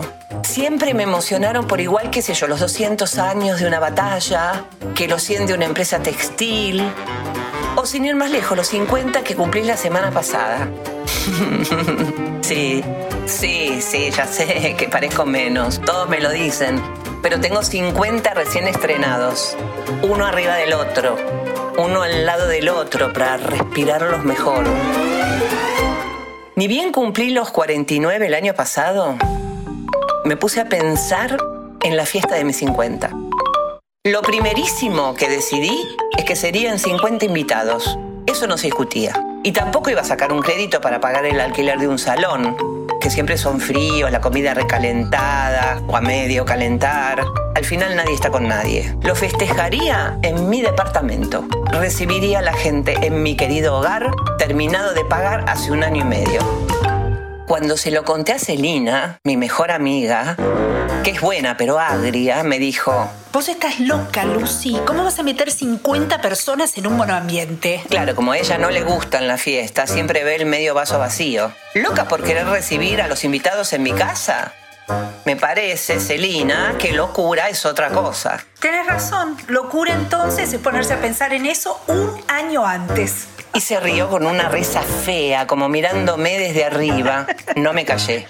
Bueno, si seguimos con los ejemplos, locura puede ser también que nunca te guste festejar nada. Le di un chirlito donde más le duele y ella me devolvió una puñaladita. Aunque yo creo que vos, más que loca, estás ansiosa. Muy ansiosa. Te falta un hombre. Y a vos te sobra el que tenés, pensé, pero no lo dije. Gracias, amiga, recién tiré. Estoy bárbara sola. Aunque lo que más me molestó de aquella charlita con Celina fue cuando me largó riéndose. ¿Y vas a poder juntar 50 invitados, Lucy? Yo no llegaría. Obvio, de eso no tengo ninguna duda. Pobre Celina. Pero yo sí llegaría. ¿Por qué no iba a llegar? Cuando me puse a escribir la lista, pensé que la iba a terminar en un rato. Y no, me llevó casi un año. Fue un estrés que no estaba en mis planes, muy agotador. Me salvaron las gotitas de perla, mi homeópata. Porque al principio, anoté rapidísimo, mi madre, mi hermano, mi hermana, mis cuñados, mis cinco sobrinos, mi tío Esteban, mi tía abuela Teresa, mi primo Roque, su mujer, los dos hijos, la mujer de uno, los tres hijitos de ellos, Celina y su marido, Raquel, Inés y Alejandra, que son amigas de la primaria. A la mayoría de esta gente los veo poco y nada, no por nada especial, la vida va llevando a cada uno por su camino. Así que mis 50 serían una ocasión ideal para juntarnos. Recuerdo que escribí esos nombres como si una voz del alma me dictara rápido y de golpe, ¿qué pasó? Dejaron de dictarme. Me detuve. ¿De quiénes me estaría olvidando? No se me venía nadie a la cabeza. O me venían personas que no quería invitar. O tendría que invitarlas y por eso venían a mi cabeza. Me pregunté cuántos llevaría anotados y los conté. 25. Solo la mitad. Pensé que había más. Bueno, a no preocuparme, tenía todo un año por delante para completar los 25 que faltaban. Mi lista de invitados estaba abierta. Ya irían apareciendo los olvidados de la primera instancia. Uf, fue más duro de lo que pensaba, no lo voy a negar, porque no aparecieron así porque sí, como había fantaseado en un primer momento. Costó, costó armar la lista, pero cuando tenés clara una meta, la alcanzás. Y yo tenía muy claro cuál era la mía. Reunir 50 invitados, uno por cada año de mi vida. Yo me ocuparía de los sanguchitos y las pizzetas y que cada uno de ellos trajera algo de beber. Los espero a las 7 en punto en esta dirección. Mientras iba reacomodando las cosas de mi casa, moviendo muebles de lugar, llevando otros a la baulera hasta después de la fiesta, empecé a revivir esa dulce felicidad de los reencuentros menos pensados que se provocarían. Tuve que invitar con mucho gusto a cuatro compañeros del secundario que encontré en Facebook, a doña Ángela de la agencia de Quiniela y su nieta, a dos ex compañeros de yoga, a Sergio, mi primer novio, a quien no había visto más, demasiado bueno para mi gusto. Lo localicé por una vecina. Bueno, tu cumple. Y me preguntó si podía venir con su mujer y sus cuatro hijos. Sí, por supuesto. Voy con mi esposo y los cuatro chicos, ¿te parece? Gracias a la resurrección de Sergio sumé seis de golpe. Eso sí no es ser bueno. También pude recibir a Agustina, la antipática del séptimo E. Hace 20 años que vivimos en el mismo edificio y nunca nos saludamos. La invité y vino lo más bien. Hola, feliz cumple. Y también Diana y Zulema, las compañeras del Banco Provincia, sucursal Ballester, donde estuve haciendo una suplencia por seis meses hace 30 años. Habíamos entablado una relación muy linda. Qué amorosas. Diana y Zulema Dos chicas que fueron compañeras de trabajo durante seis meses hace 30 años y a las que no volví a ver, vinieron. Me costó seis meses localizarlas. Qué sé yo, si se acordarían de mí, yo poco de ellas. No solo se acordaban, sino que les alegró escucharme. Y eso no se paga con nada. Llegaron, cada una con su vinito en la mano, la misma sonrisa familiar de la sucursal Ballester. Diana y Zulema vinieron a mi fiesta. ¿Y saben quiénes fueron? Los únicos que fallaron. Celina y su marido. ¿Pueden creerlo? Sí, créanlo. Es verdad. El monoambiente resultó chico para tanta gente, pero había alegría y buena onda, y nadie se quejaba por tener que estar en el pasillo o las escaleras. Y como los vecinos estaban todos invitados, pasé por encima de ellos y pude contarlos. 48. Faltaban dos. Si Celina pensaba cagarme en la fiesta, no lo lograría. Le mandé WhatsApp. Celi, ¿qué pasa que no llegan? Escuchen la respuesta. Amiga, feliz cumple de nuevo. Decidimos quedarnos, ¿sabes? Estoy con baja presión. Para, mí, ir a tu fiesta hoy es como meterme en un recital en un estadio. Un imposible. Un imposible. Mañana comemos juntas. Mañana comemos juntas y ya me contarás. Que salga todo divino y nadie te rompa nada. Besos de los dos. ¿Así? ¿Con que faltan dos? Tomé el ascensor a planta baja, fui al kiosco de la esquina y me gustó una parejita que se hacían mimos. Tomaban cerveza. No lo dudé. Hola chicos, disculpen que les interrumpa el amor. Soy Lucy, vivo en aquel edificio y hoy festejo mis 50. ¿Quieren seguir tomando cerveza en casa? Y vinieron.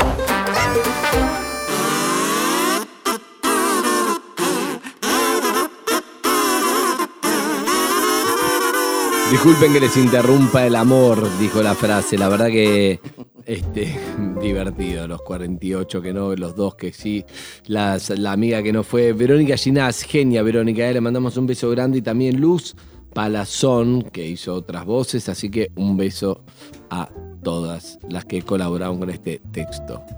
Y también a Hugo Paredero, el autor del texto Cifras Redondas, que fue elegido por la producción de este programa en homenaje a los 50 años del conductor de Casa Radio. Cifras Redondas. El señor Andrés Kuznetsov, que en este momento nos va a, a confesar qué se siente, porque yo no lo sé, yo estoy muy lejos todavía. Claro, Eh, ¿Qué se siente chiquito. cruzar la General Paz de la Vida? Cuéntenos, Kuznetsov. Eh, nada. Nada. Todavía no la crucé ni siento nada distinto. Me puso contento que Elena está motivada con mi cumpleaños, porque yo odio Ah, mis cumpleaños, los odio hace 50 años. Y Elena está motivada y eso me dio algo diferente, me gustó. O sea, Flor, Está obviamente, megaproducciones, micro megaproducciones seguramente vendrán, pero Elena, que además es un buche y te canta todo y te va diciendo todo y no llega pobre, no llega nunca a la sorpresa porque contó todo antes. Es Pero muy más o menos la complicado con- pilotearon. sí. Con Yo hoy le hijo pedí, por de favor, no me 3, digas. 4 años. Es muy complicado que se mantenga en pandemia, además, que no puede salir mucho. Una Exacto. sorpresa con, con niños pequeños, acá en esta casa pasa exactamente lo mismo. No hay manera ¿eh? de que algo ocurra de forma sorpresiva en esta casa con un Sí, niño sí, pequeño. Y una cosa que a mí me llamó la atención, creo que desde el inicio de este proyecto, que ya lo estamos diciendo por enésima vez, empezó el día que tenía que terminar. Este es un proyecto que surgió por los 100 años de la radio, como Claro. homenaje, como festejo, también como pasó. celebración, que también pasó, claro. Pasaron, Pero sí. finalmente termina siendo un, un proyecto sobre los 100 años de la radio conducido por dos personas de 50. Es decir, que nosotros estamos también en ese punto de cumplir 100 años, digamos, como, como conductores del programa. Sí, Así sí, que me sí. parece que tiene cierta 200 lógica. años, ya es, un, ya es un programa sobre la historia argentina, porque entre Yuca, Pandiela, también son 200 sí. años, no las chicas jóvenes con las que trabajamos, ¿no? Por suerte, promediamos con mujeres jóvenes y ese promedio hace que eh, descansemos en paz, digamos, en, en el promedio. Pero, pero me sorprendió cuando, cuando comprendí que esta primera temporada iba a concluir a las 12 de la noche del Muy de tu cumpleaños. Me parece alucinante porque también Empezó- nos pasó. también Empezó nos pasó cuando el- tiene que terminar. o sea, Exacto, eso es lo, el día que iba a terminar los 100 años es cuando empezó. Y termina en mi cumpleaños 50, que también terminan varias etapas juntos, así que es un montón. La verdad que, que es movilizante, pero no pienso compartirlo con vos, toda esa emoción. No, no, no. La voy a guardar. No, no, no. no, Guardátelo no, para tu familia, para los tuyos, para tus amigos. Sí, si querés, te lo mando en un mensaje WhatsApp y lo escuchás cuando querés, tipo eh, Igual, on demand, de eso, emoción quiero- on quiero- demand. quiero sacarme, eh, sacarme de encima una pequeña confesión. Una Ay, pequeña confesión. Este año, para mí, eh, tiene mucho que ver este programa y, y también un proyecto editorial con, con la productora de este programa. Este año que los conocí un poquito más, yo no, no quiero decir que eh, nos estemos acercando a la amistad, eh, lejos estaría yo de, de- lejísimo. de eso. Pero Tendríamos que hacer la primaria de vuelta. Pero hay un pequeño acercamiento a, a la familia Kuznetsov Suárez que yo no quiero, yo me niego, Mínimo. pero algo me lleva hacia ese lugar. Y igual le- les quiero agradecer de verdad eh, en este final de Casa Radio, eh, momentos muy divertidos en, en- en los proyectos que compartimos este año. Así que de verdad yo no soy muy sensible. Así No, que permítanme este pequeño gesto de sensibilidad, de, de agradecerles que la pandemia para mí fue un poco mejor gracias a ustedes también. Eso quería decir. Te, te- te agradecemos y valoramos tu, tu sensibilidad, tu mínima sensibilidad, pero es como, es como una amistad con un vecino de nosotros estamos en el quinto y vos en el segundo de que cada tanto te cruzás buena onda. Estamos en ese Claro. nivel, pero quién sabe, Bueno, acercándonos bien. más. Pero, la verdad es que viniendo de vos, que te cuesta esta, la Mucho, expresar eso, lo apreciamos porque creo que es, creo que es mutuo, porque es increíble, ¿no? Pero uno, uno se conoce de, de- ya van varios años que trabajamos en, en perros, qué sé yo, pero Sí, las sí. distintas, eh, los distintos proyectos te acercan de otra manera, te hacen conectarte desde otro lugar. Eh, acá compartimos este, la conducción y, y- y el proyecto desde otro lado. Eh, todo lo que pasó con el libro de Flor, que fue increíble, que, que vos lo editaste porque vos quisiste y, Sí, sí, sí. y vos y Flor este, se conectaron desde ahí, yo desde lo mío miraba y nada, las charlas que tuvimos después, la verdad que fue, fue muy lindo. La verdad que lo mismo puedo decir, lo mismo puedo decir de, de May, que la conocí desde otro lado Claro, completamente distinto. De- May la tenemos con qué divina May, habla de teatro, todo, pero conocimos bastante más, sobre todo Pablo y, y Flor, pero, pero nosotros también de compartir eso. Eh, al mismo Zuka también, que llevan varios proyectos, varios años, también lo vimos de otro lado. Pandiela, el día que se durmió ahí. Y Ah, tantas otras lindo. charlas que tuvimos. Bastante inolvidable, bastante inolvidable. Y, y hablo mucho con él. Y bueno, nada, súper contento. Me gustaría dejar este final del programa para que cada uno también pueda decir cómo se sintió, empezando por, por Zuka, lo que le pasó, que un poco me lo, me lo contó. Pero antes de un momento emotivo, siempre viene un PNT. Pero antes un cierre, después el PNT, después el momento emotivo. Claro. Presentó esta historia Gobierno de la Ciudad de Buenos Aires. Cuidarte es cuidarnos. Para saber más, entra a buenosaires.gov.ar barra coronavirus. Gracias, Horacio. Estamos en Twitch. ¿eh? Eh, Sound City te ofrece las soluciones más adecuadas para tu hogar o comercio. Si estás pensando en abrir un local, si estás construyendo tu casa simplemente necesitas actualizarte, tienen la solución para vos. Te ayudan a elegir la tecnología que estás necesitando. Son especialistas en asesorar, diseñar sistemas de sonido, cine hogareño, casas inteligentes, redes Wi-Fi, sistema de videovigilancia, equipamiento de tele, colaboración. Encontrá ofertas todos los días en 12 cuotas sin interés en tu tienda online, soundcity.com.ar. Seguilos y enterate de las promociones, lanzamientos en Instagram o Facebook. Los encontrás como Sound City Argentina. Bien, Zuka, ¿cómo se sintió en este proyecto? Zuka, el orden es así, para que lo vayan pensando. Zuka, Pandiela, Flor, May y ¿quién les habla? Y Hernán. ¿Les parece? Para cerrar. Me parece bárbaro. Dale, Zuka. Bueno, muy contento, muy contento, muy contento. La verdad que fue como una prueba muy grande para mí, porque la verdad que estas condiciones de pandemia, aislamiento, eh, cuarentena, etcétera, eh, no son las condiciones ideales según mis obsesiones. Eh, eh, pensemos que nos tuvimos que adaptar a estas condiciones y, por ejemplo, todas las historias fueron grabadas por celular, con un celular. Increíble. Eh, yo en otro momento no lo hubiera hecho. Para Claro. mí era un desafío entregarme a estas condiciones y también ver y ponerme a prueba en cuanto a la capacidad de adaptación de estas condiciones. ¿Cómo le vas a decir que no a semejante producción con la cantidad de, de- de- de figuras que pasaron por Casa Radio? Con las cabezas, las plumas, eh, con todo lo que tuvimos a disposición, a pesar de grabar todas las historias por celular. Terminó siendo lo de menos. Un trabajo enorme porque había que acondicionar un montón de situaciones que, bueno, eh, creo que quedaron, queda- cumplieron, cumplieron. Después este, se disfrutó mucho, un equipo hermoso y espero que la gente lo haya disfrutado, vivido y sentido de la misma manera. Muy bien, Pablito. Sí, señor. Gracias, Pablito. Nunca habló tanto en su vida, pero me, bien, me sorprendió. Bien, Pandiela. ¿Qué dice Pandiela? Esto es director de, de Metro, amigo, un gran productor también. No hubiera sido posible sin Andrés Pandiela, Sí, sí, este sí. programa. Así que necesitamos su palabra, su palabra Es final. la primera vez que hablo en Casa Radio eh, y siento que es el comienzo de algo maravilloso. Un equipo de trabajo muy lindo, nos fuimos conociendo y la verdad llenaron mi corazón con todas las historias, ¿no? Cada producción, cada edición, cada capítulo con ustedes fue vivir un montón de historias y sentirlas propias. No, yo estoy muy contento, realmente, es un verdadero programa de radio y siento emoción cada lunes cuando me quedo, vengo acá para quedarme con ustedes. No hago demasiado porque lo hacen todos los chicos, la producción, May, eh, Flor, tremenda productora, Azúcar con su edición, Majo desde las redes que le puso todo.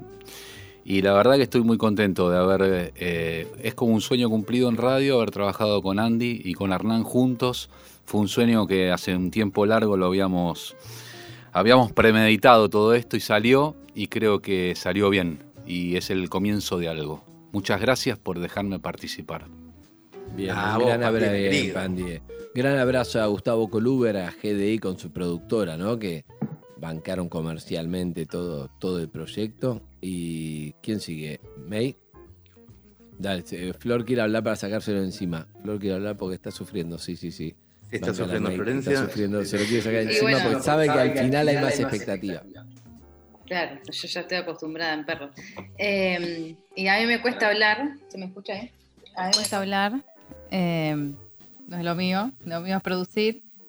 Pero la verdad que, fue un placer, sobre todo el equipo que se formó, eh, trabajar tranquila y que el otro te entienda lo que querés hacer, que, está, que coincidas, elegir las voces de los actores, las actrices, los textos con Media y con Zuka, que puso todo lo que le decíamos, así como dijo antes Andy, que todo sí, así se formó el equipo y mm, no puedo creer que termine, se me pasó rápido, pero la verdad que fue un trabajo que disfruté un montón y es eh, agradecer tener el espacio para hacer esto, para hacer radio y hacer lo que uno ama, no tiene precio. Lo voy a extrañar, voy a extrañar Casa Radio, eh, la semana de trabajo y día del aire, pero la semana de trabajo también, porque la verdad que la pasamos muy, muy bien y me encantó eh, conocer un poco más a cada uno. Me encantó lo que dijiste antes, Hernán, compartir este, año con vos. Me encantó también, la verdad que fue de, lo lindo de la cuarentena, de esta pandemia. Así que agradezco a cada uno por, por este año. Bien, eh, qué maravilla, como si, como, como si lo hiciera todos los días, ¿eh? Maravilloso. Y es como el streaming, ¿viste? El streaming de cuentos en pijama. No, no, no, no, sufriendo un mes y después estaba. al final sale. sale, sale, sale, Bien. Nuestra directora, actores y actrices, May Escapola, más mi coach personal, cuando hace falta. Se, ¿Qué hace? Es como una interferencia que viene, se va, ¿qué hace? Sí, May, te escuchamos. Bueno, un poco lo que dijeron todos, eh, lo mismo que dijo Zuka y, Flor, gran equipo, hermoso. Yo además no los conocía tanto trabajando el año pasado la columna de radio, pero, pero no los conocía tanto y se armó un equipo maravilloso. Em, donde coincidimos en todo lo que pensábamos y todo era, todo era fácil, todo era rápido. Nunca soportó las obsesiones mías y de Florencia, tengo que decirlo. Y todo era para ya, ya, ya. Y Zuka, santo, santo total. Y fue divino. La verdad es que es verdad lo que dicen. En, medio de una pandemia donde todos medio un poco un bajón, poder hacer lo que nos guste con un equipo hermoso, donde disfrutamos todos escuchando esto. Y yo personalmente quiero agradecer, ya lo hicieron ustedes, a todos los actores que se tomaban un tiempo donde no entendían que el rollo de cocina, que poner el repasador, gente que tenía mucha idea de la tecnología, gente que no tenía idea, gente que se metió dentro de un placar para grabar. Fue genial hacerlo y el resultado es el resultado de mucho amor de parte de todos. Así que gracias por invitarme a esta aventura hermosa. Gracias, May. Genial. Gracias, May. La, divino. Tengo la lista de todos los actores y actrices, que son un montón, que está bueno después, pero sacar una foto si le pasás a, Hernán hacemos mitad cada uno, ahora la tenés. Hace, una cosa, podés hacer vos los, los actores y las actrices, y yo si querés hago los autores y las autoras, porque me parece que es muy importante nombrarlos a todos en el final de temporada. Empezá vos, empezá vos. No, no, pero pará, pará, te voy a decir algo. ¿Me lo querés hacer ahora? Dale, dale. No, después si querés lo hacemos, está todo bien. Es que encontré algo, escribí el 9 de junio del 2020 para, para el primer programa de Casa Radio y nunca lo leí y va a ser mi resumen. ¡Qué maravilla! Empezás como terminamos, o sea, sos como el programa. No lo leí, no lo leí otra vez, pero lo encontré ayer y que lo voy a leer al aire y vemos. Dale. Y dice así, hay muchos lugares que nos exigen relacionarnos, pero no somos del todo nosotros. Hacemos un personaje, no acá.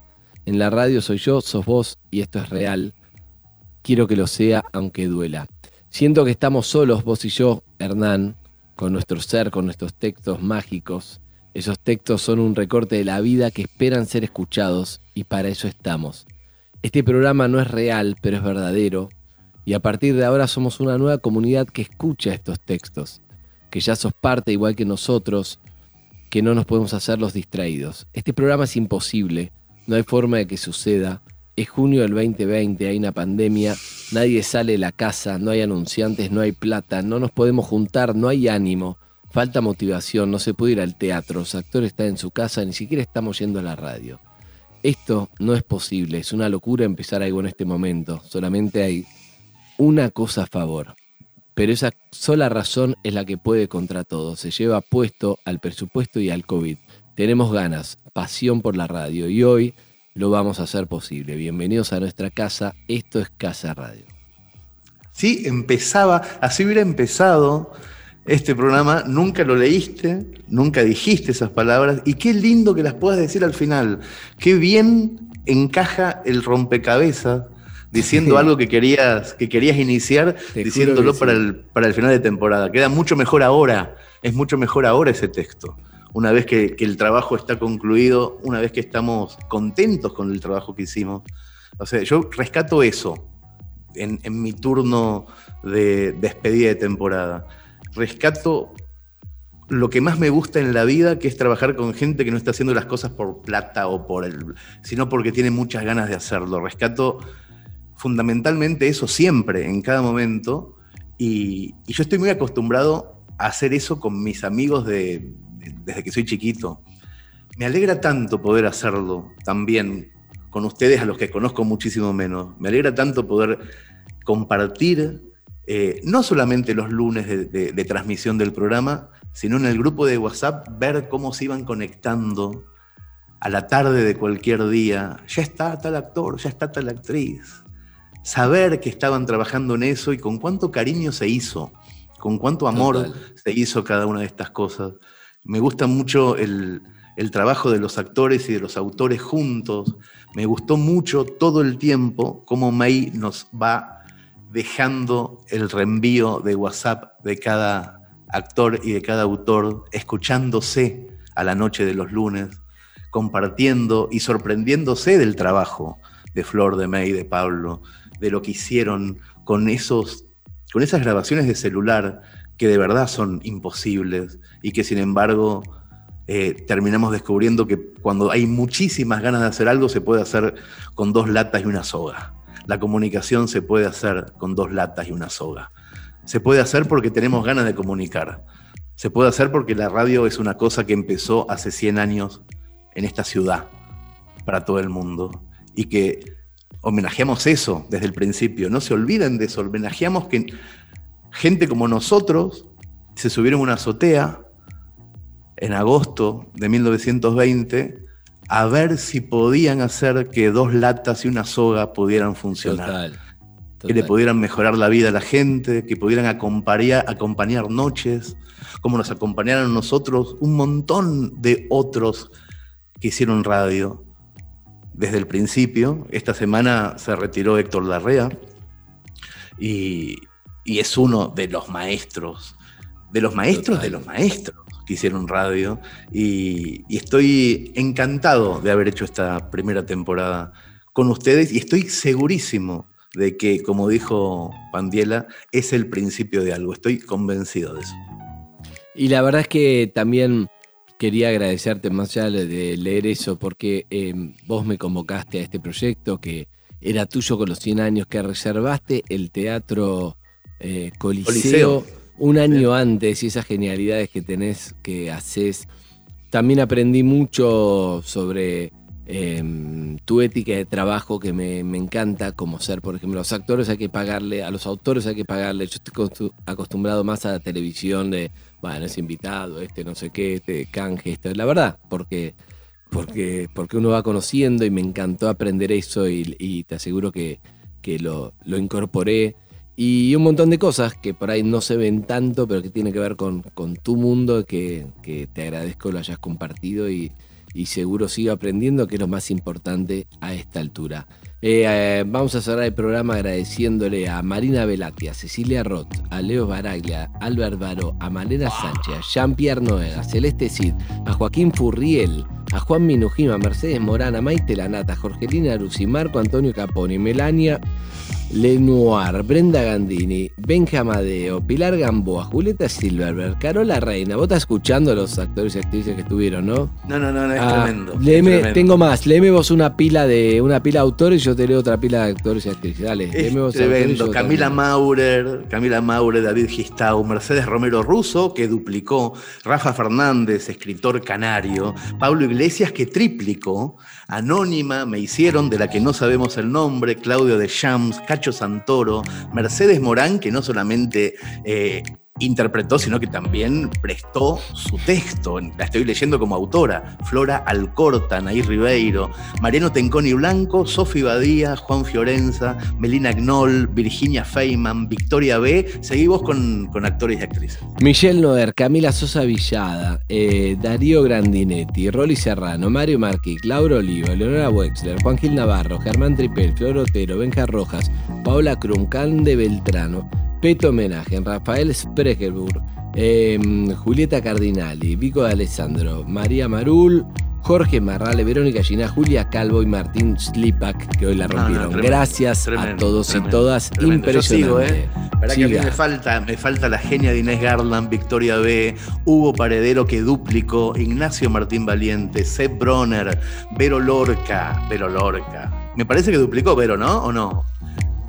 No, no, una sola. Eh, Mariano Saba, Gabriel Steinberg, Tomás Hodger, Manuela Martínez, que es de nuestra familia, del riñón interno, Leo Azamor, Matías Feldman, Carolina Parmo, Federico Rodríguez y Paula Marul hasta la semana pasada, porque hoy también hubieron dos más, pero bueno, hasta la semana pasada fuimos hasta ahí. Es impresionante, yo creo que no hay manera de eh, conseguir esto de, de- de- manera normal. O sea, es imposible. Mirá, mirá como momento- también, exacto, como, como dentro de algo malo, la pandemia también hizo posible que todos estén disponibles en ese momento, que ahora ya empezaron a laburar, ya ni May nos atiende el teléfono, porque empezó a grabar.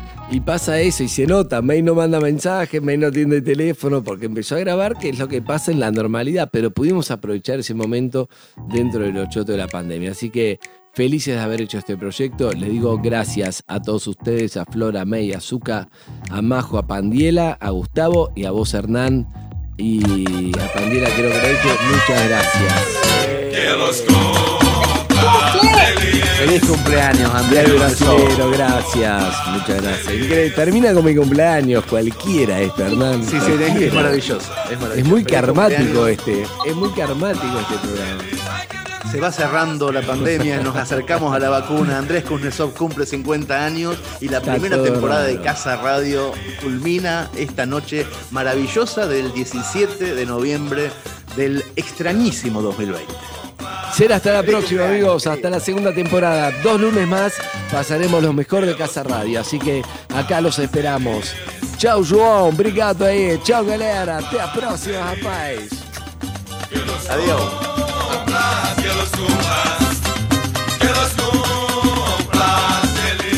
Presentaron Casa Radio. Ford. Llega más lejos. Gobierno de la Ciudad de Buenos Aires. Cuidarte es cuidarnos. Cabify. La ciudad es tuya. Volvé a escuchar Casa Radio. En nuestra plataforma On Demand. Entra a metro951.com Y reviví Metro. Cuando ¿Cómo? y donde quieras. Metro On Demand. Está en metro951.com. Casa Radio es un contenido producido por GDI. Generación de ideas.com.ar. Let's get it.